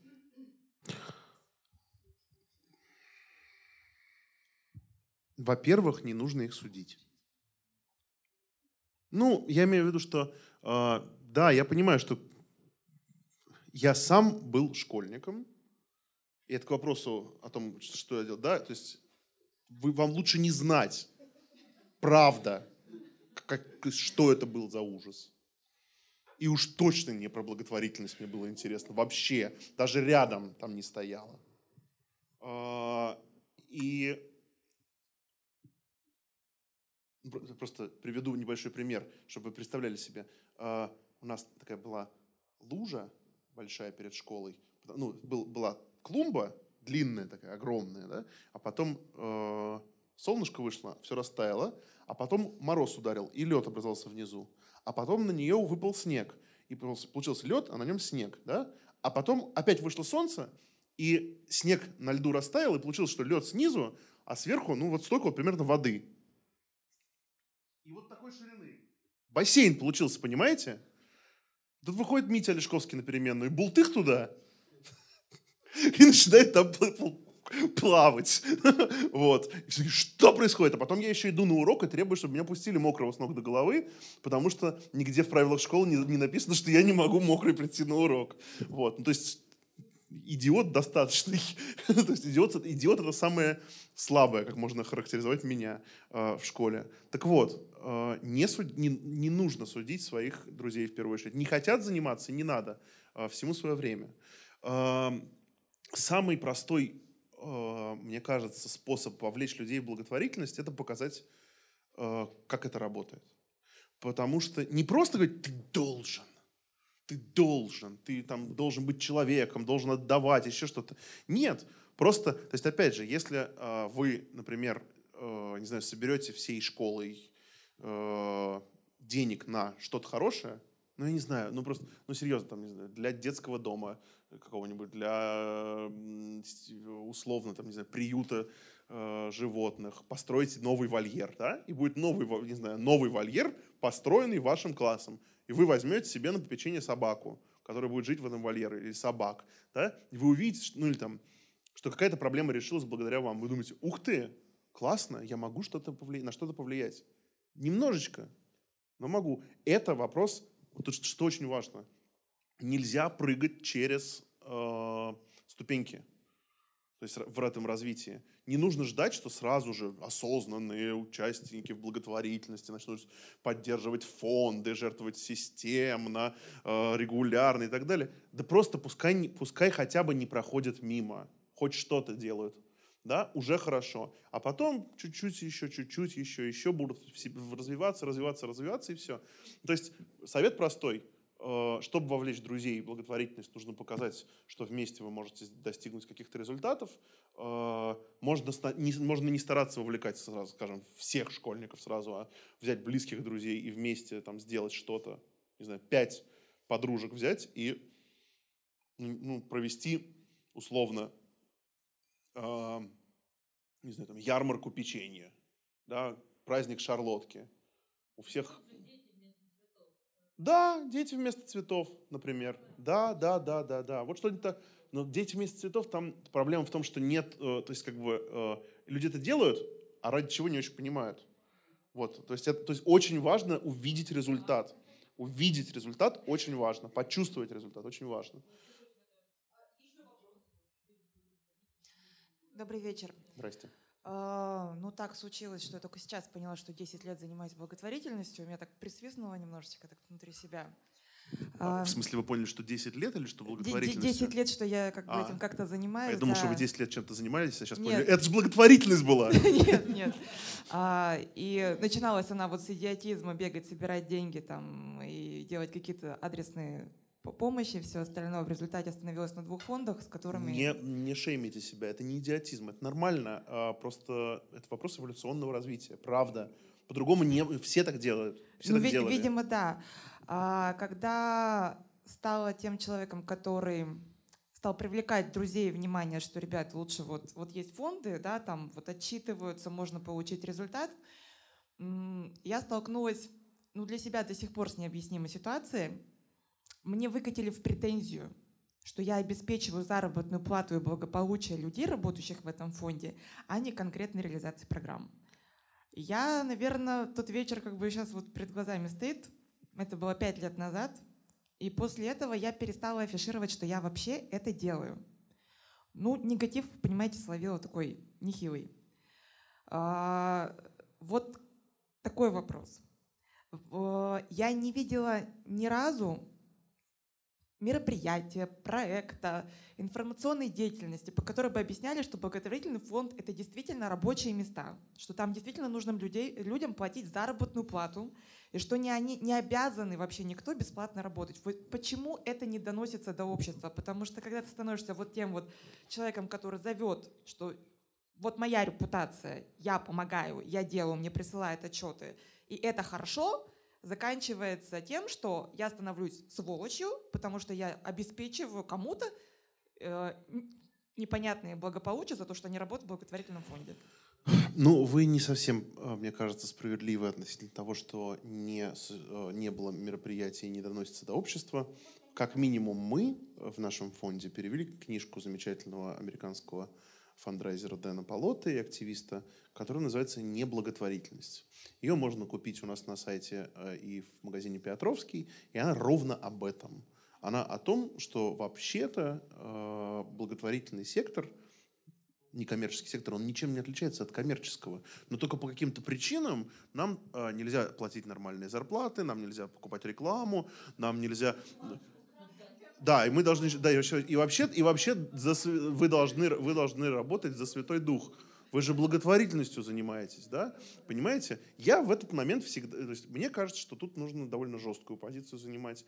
А, Бывает типа, ну кто-то может работать бесплатно, кто-то работает за деньги. Я считаю, что это не так. Любой труд должен быть оплачен. Это первое. Я считаю, что бесплатно никого работать не должно. А, Это второе. И, а, ну и это одно и то же. Вот. А, И мне кажется очень важным везде об этом говорить. И мне кажется, э, что, ну, как сказать, а доктору надо платить деньги? Но он же жизни спасает. Ну, понимаете, вот тебе приходит человек, говорит, вы благотвор... Помню, это было смешно. Я выступал в Уфе, и зашла группа бабушек в, значит, кепочках и каких-то манишечках. Ну, явно из, какого, из какого-то э, организации одной. Вот. Э, и, значит, она зашла, а я рассказываю о том, как фандрайзить. И они говорят, и слушают, слушают, слушают, слушают, слушают, слушают. Потом одна встает и говорит, да он вообще офигел. Он говорит, что зарплаты надо платить. Да что вы его слушаете, люди? И выходит, хлопнув дверью. И весь зал в хохот. Абсолютно. Потому что, ну как бы, ну это... Остались. Вот. Но просто это было очень, это очень показательно, понимаете? А, Но это неправильно. Опять же, Полота рассказывает о том, что как бы, если ты вдруг заработал 250 тысяч долларов на том, что ты спасаешь людей от малярии, то мы тебя самого назовем паразитом. А если ты, например, заработал миллион долларов, ну, он говорит, продавая Silent Video Games у нас, ну, окей, хорошо, ты пр- продавая э, компьютерные игры, э, которые, значит, в которых убивают людей, э, которые учат нас плохому и так далее, так далее, то мы поместим тебя на обложку журнала Wired, говорит Полота, и назовем тебя лучшим там, менеджером и так далее. Или там, если ты продаешь оружие в Рособоронэкспорте, да, и продал, э, не знаю, там, 100 э, пулеметов, то ты лучший менеджер, тебе премия и так далее. А если ты вдруг тот человек, который э, заработал, не знаю, миллион рублей, э, на том, что спасал людей, которых из этих пулеметов расстреливали, то ты подлец. Понимаете? Ну, тут что-то не так с нами, если мы так говорим. Поэтому, мне кажется, нужно быть довольно жестким в этой э, как бы проблематике и четко и правильно говорить. Это, вот если кто-то такое говорит, ты сам ты ешь? Вообще, дружок. Потому что, а я что, то есть я должен вот зайти в магазин и сказать, мне просто мясо, там сыра, колбасы, еще что-то, бесплатно. Ну, я же в фонде работаю. А почему? Как бы, ну, мы людям помогаем. Но, э- понимаете, вот это, э, как бы, ну, ну, вернуть в реальность человека, который тебе так говорит. Я не стыжусь того, что работаю за зарплату, и все у нас сотрудники в фонде работают за зарплату, и э, мы получаем рыночную зарплату, я даже вам больше скажу. Я вам даже больше скажу, э, э, мы не раскрываем э, персональные зарплаты наших сотрудников, но я вам могу сказать, что средняя зарплата в нашем фонде около 80 тысяч. И это норм... Ну, понимаете? Вот. Э, И, Тогда и, как раз свободно. да, но, то- но, то- но, но только я вам могу сказать, что да, у нас там такая средняя зарплата, но когда к нам приходит человек, который говорит, э, я долго работал в бизнесе, но теперь решил посвятить себя благотворительности. Мы говорим, до свидания. Он говорит, ну как же, я же такой высоко...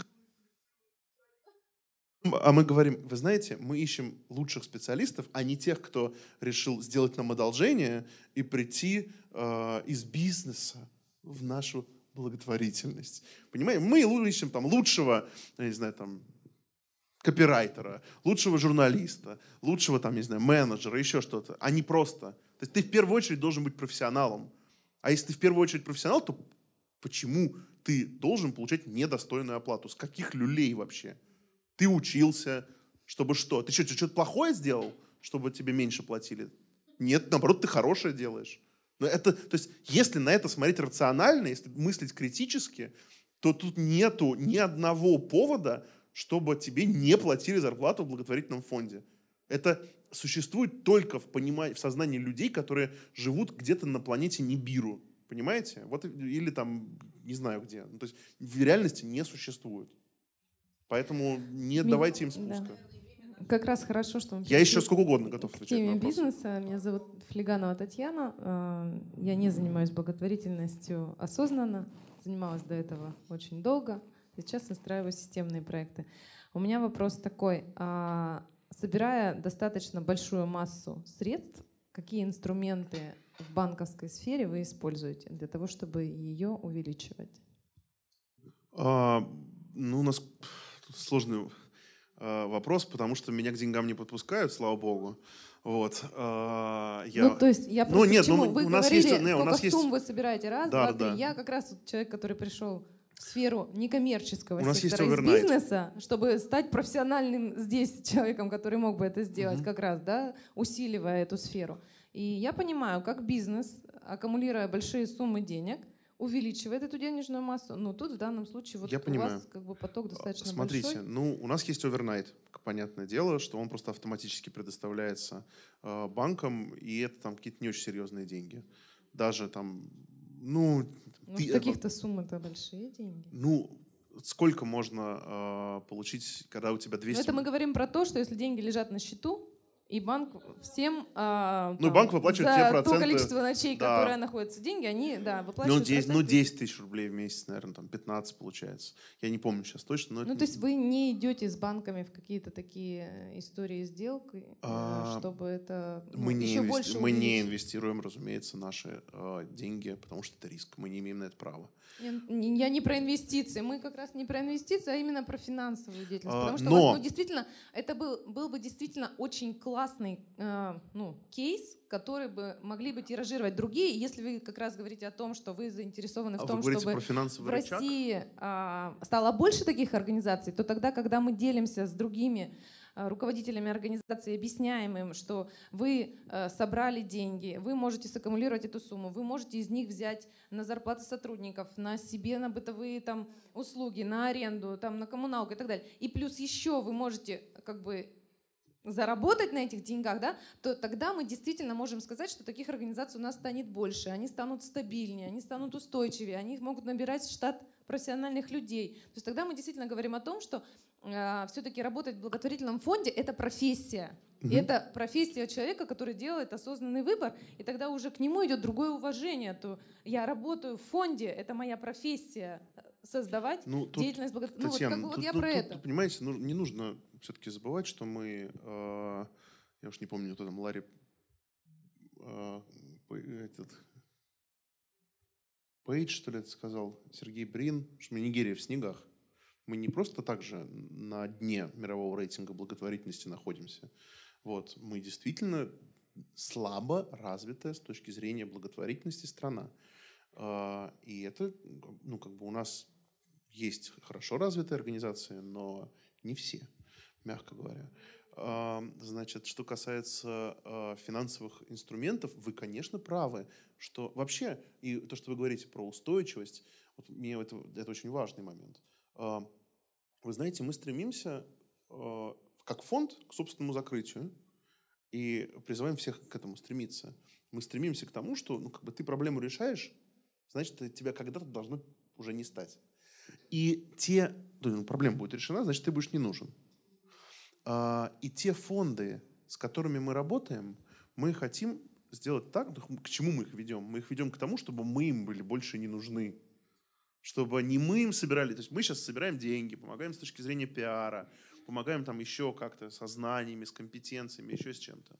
Да? А, а мы э, стараемся сделать так, чтобы фонды стали самостоятельными, чтобы мы им стали вообще больше не нужны, чтобы они сами собирали себе деньги, чтобы они сами заботились о себе, сами развивались и так далее, чтобы они понимали, где все это взять. Это и называется устойчивость. И устойчивое развитие – это очень сложная, важная и трудная вещь. Конечно, без финансовых инструментов она невозможна. А, И мне кажется, что вот примерно то, о чем вы говорите, спрашиваете, вернее, э, ну или говорите, да, вот э, есть такое понятие, как финансовый рычаг. Любой человек, занимающийся бизнесом, понимает, что это такое, и, ну, то есть это везде применяется, кроме благотворительности. Есть такой замечательный дядька Лестер Соломон, который, он в вышке, по-моему, преподает, а может быть нет, не знаю. Он написал книжку, она переведена на русский, на удивление, э, которая называется «Финансовый рычаг добра». о том, каким образом можно применять вот, э, финансовые рычаги для решения крупнейших социальных проблем. И это офигенная штука, скажу я вам. Э, приведу пример. Мой любимый. Фонд Билла Гейтса. К нему пришло, значит, не помню сколько, консорциум из 10 школ. Школы для одаренных и платные. То есть, ну, какая-то небольшая плата, ну и может быть большая, не знаю. Но не, не богатые школы. Но у них каждый месяц они получают какое-то количество денег. Они пришли и сказали, дорогой Билл Гейтс, ну, фонд Билла Гейтса, дайте нам, пожалуйста, 200 миллионов долларов на то, чтобы мы обновили, там, не знаю, оборудование в наших школах. Билл Гейтс сказал, мы, мне нужно подумать. Они начали думать, э, отправили там аудит, посмотреть на эти школы, и аудит говорит, послушайте, нужно быть полным кредитом, чтобы дать 200 миллионов долларов людям, то есть организациям, у которых есть постоянный поток денег. Да, они там не зарабатывают, они не коммерческие организации, то есть они не могут заработать много, то есть прибыль не получают. Да, у них мало денег, то есть они не могут взять дорогой, они не могут взять кредит под большую э, ставку. Вот. А, но если сделать им кредит, скажем, под полпроцента на 50 лет, они его могут выплачивать, у них нет проблем, потому что у них все время есть этот cash flow.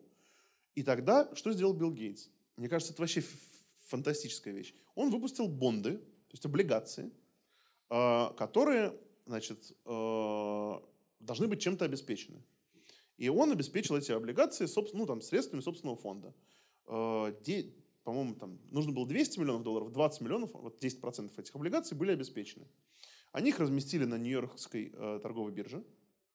Э, и, э, то есть, ну, но, но это опять же, да, то есть не потратили фактически ни доллара, а выпустили облигации, они электронные, не потратили ни доллара. Э, под эти облигации электронные они взяли кредит на той же самой Нью-Йоркской бирже под полпроцента на 30 лет и дали его этим школам. И у них появилась а, и это нормальная финансовая модель. Они решили проблему, школы обновились, там, обновили свою технику. Ну, я не знаю, я забыл, что им конкретно было нужно, неважно. Наняли новых учителей. Да? То есть школы решили социальную проблему, получили финансирование, которого им не хватало. А, Билл Гейтс сделал добрый, не потратил ни доллара. Ну да, у него 20 миллионов долларов там из его э, Олимпиады, я не знаю, сколько у него там их э, сейчас, да, они как бы заморожены. Ну, то есть они как бы лежат, и они вернее, даже не лежат. В любой момент к нему могут прийти и сказать, э, дай, дай 20 миллионов, ты ими поручился. Ну, то есть, э, вот и все. Все, что он сделал, он сказал, я гарантирую, это называется финансовая гарантия. Я гарантирую, что 20 миллионов я отдам, если вдруг эти люди не вернут долги. И это обеспечило, возможно, ну, обеспечило возможность для капитала проинвестировать решение этой социальной проблемы. И это офигенный инструмент. Просто крутейший. Есть второй инструмент, который вот это, от этого инструмента у меня прям мурашки по телу бегут. И я его тоже пытался, значит, э, залоббировать в нашей дорогой стране. Пока не знаю, э, каков будет результат, но не все так однозначно. Если с налогами для бизнеса все однозначно, их не будет, налогового вычета за благотворительность. Э, это прямая позиция президента, э, к сожалению. Вот, то с такой штукой, как Social Impact Bond, все по-другому. Social Impact Bond – это облигации, которые значит, торгуются, их можно купить, можно продать, они имеют некоторую стоимость. Смысл в чем?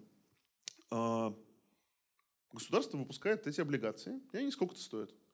Э, и эти облигации дают возможность, ну, например, не знаю, там, решить проблем, ну, условно, решить проблемы ВИЧ-инфицированных в Свердловской области. Ну, как сказать, там, снизить уровень первичной заболеваемости на 50% за, э, там, не знаю, 10 лет. То есть через 10 лет должно уровень снизиться. Тот, кто снизит уровень, докажет, что он это сделал, и пройдет независимый аудит, скажем, там, от внешних организаций, да, тот, кто это сделает, он получит эти деньги.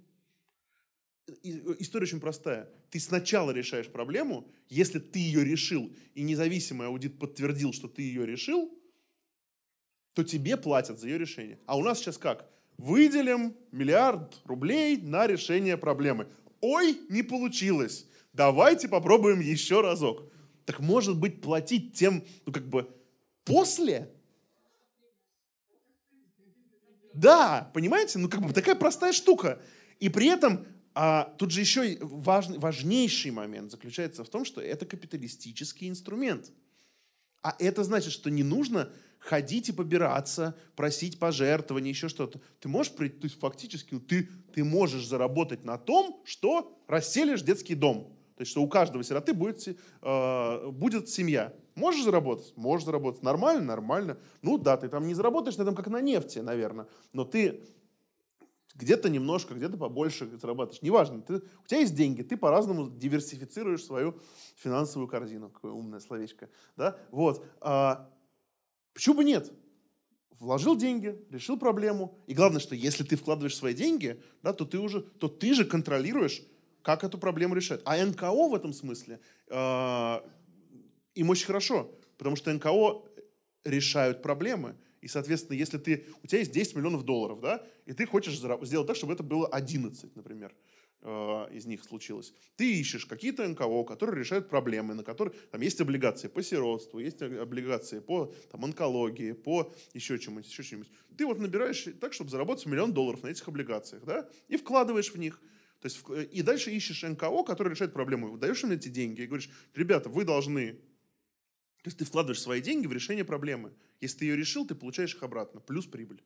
Вот как это работает. Ну, то есть, надеюсь, я вас не запутал. Готов ответить еще на 150 вопросов. Спасибо большое. На самом деле, ну, нет уже возможности ответить э, ни на 150, э, ни, ни на сколько бы еще вопросов. Давайте поблагодарим. Митя Олешковский, фонд «Нужна помощь», новая благотворительность. Ура, всем спасибо. Простите, что я вас... Спасибо большое всем. Встречаемся через месяц э, на том же месте. Будем разговаривать про поиски пропавших людей, детей, взрослых, всех на свете.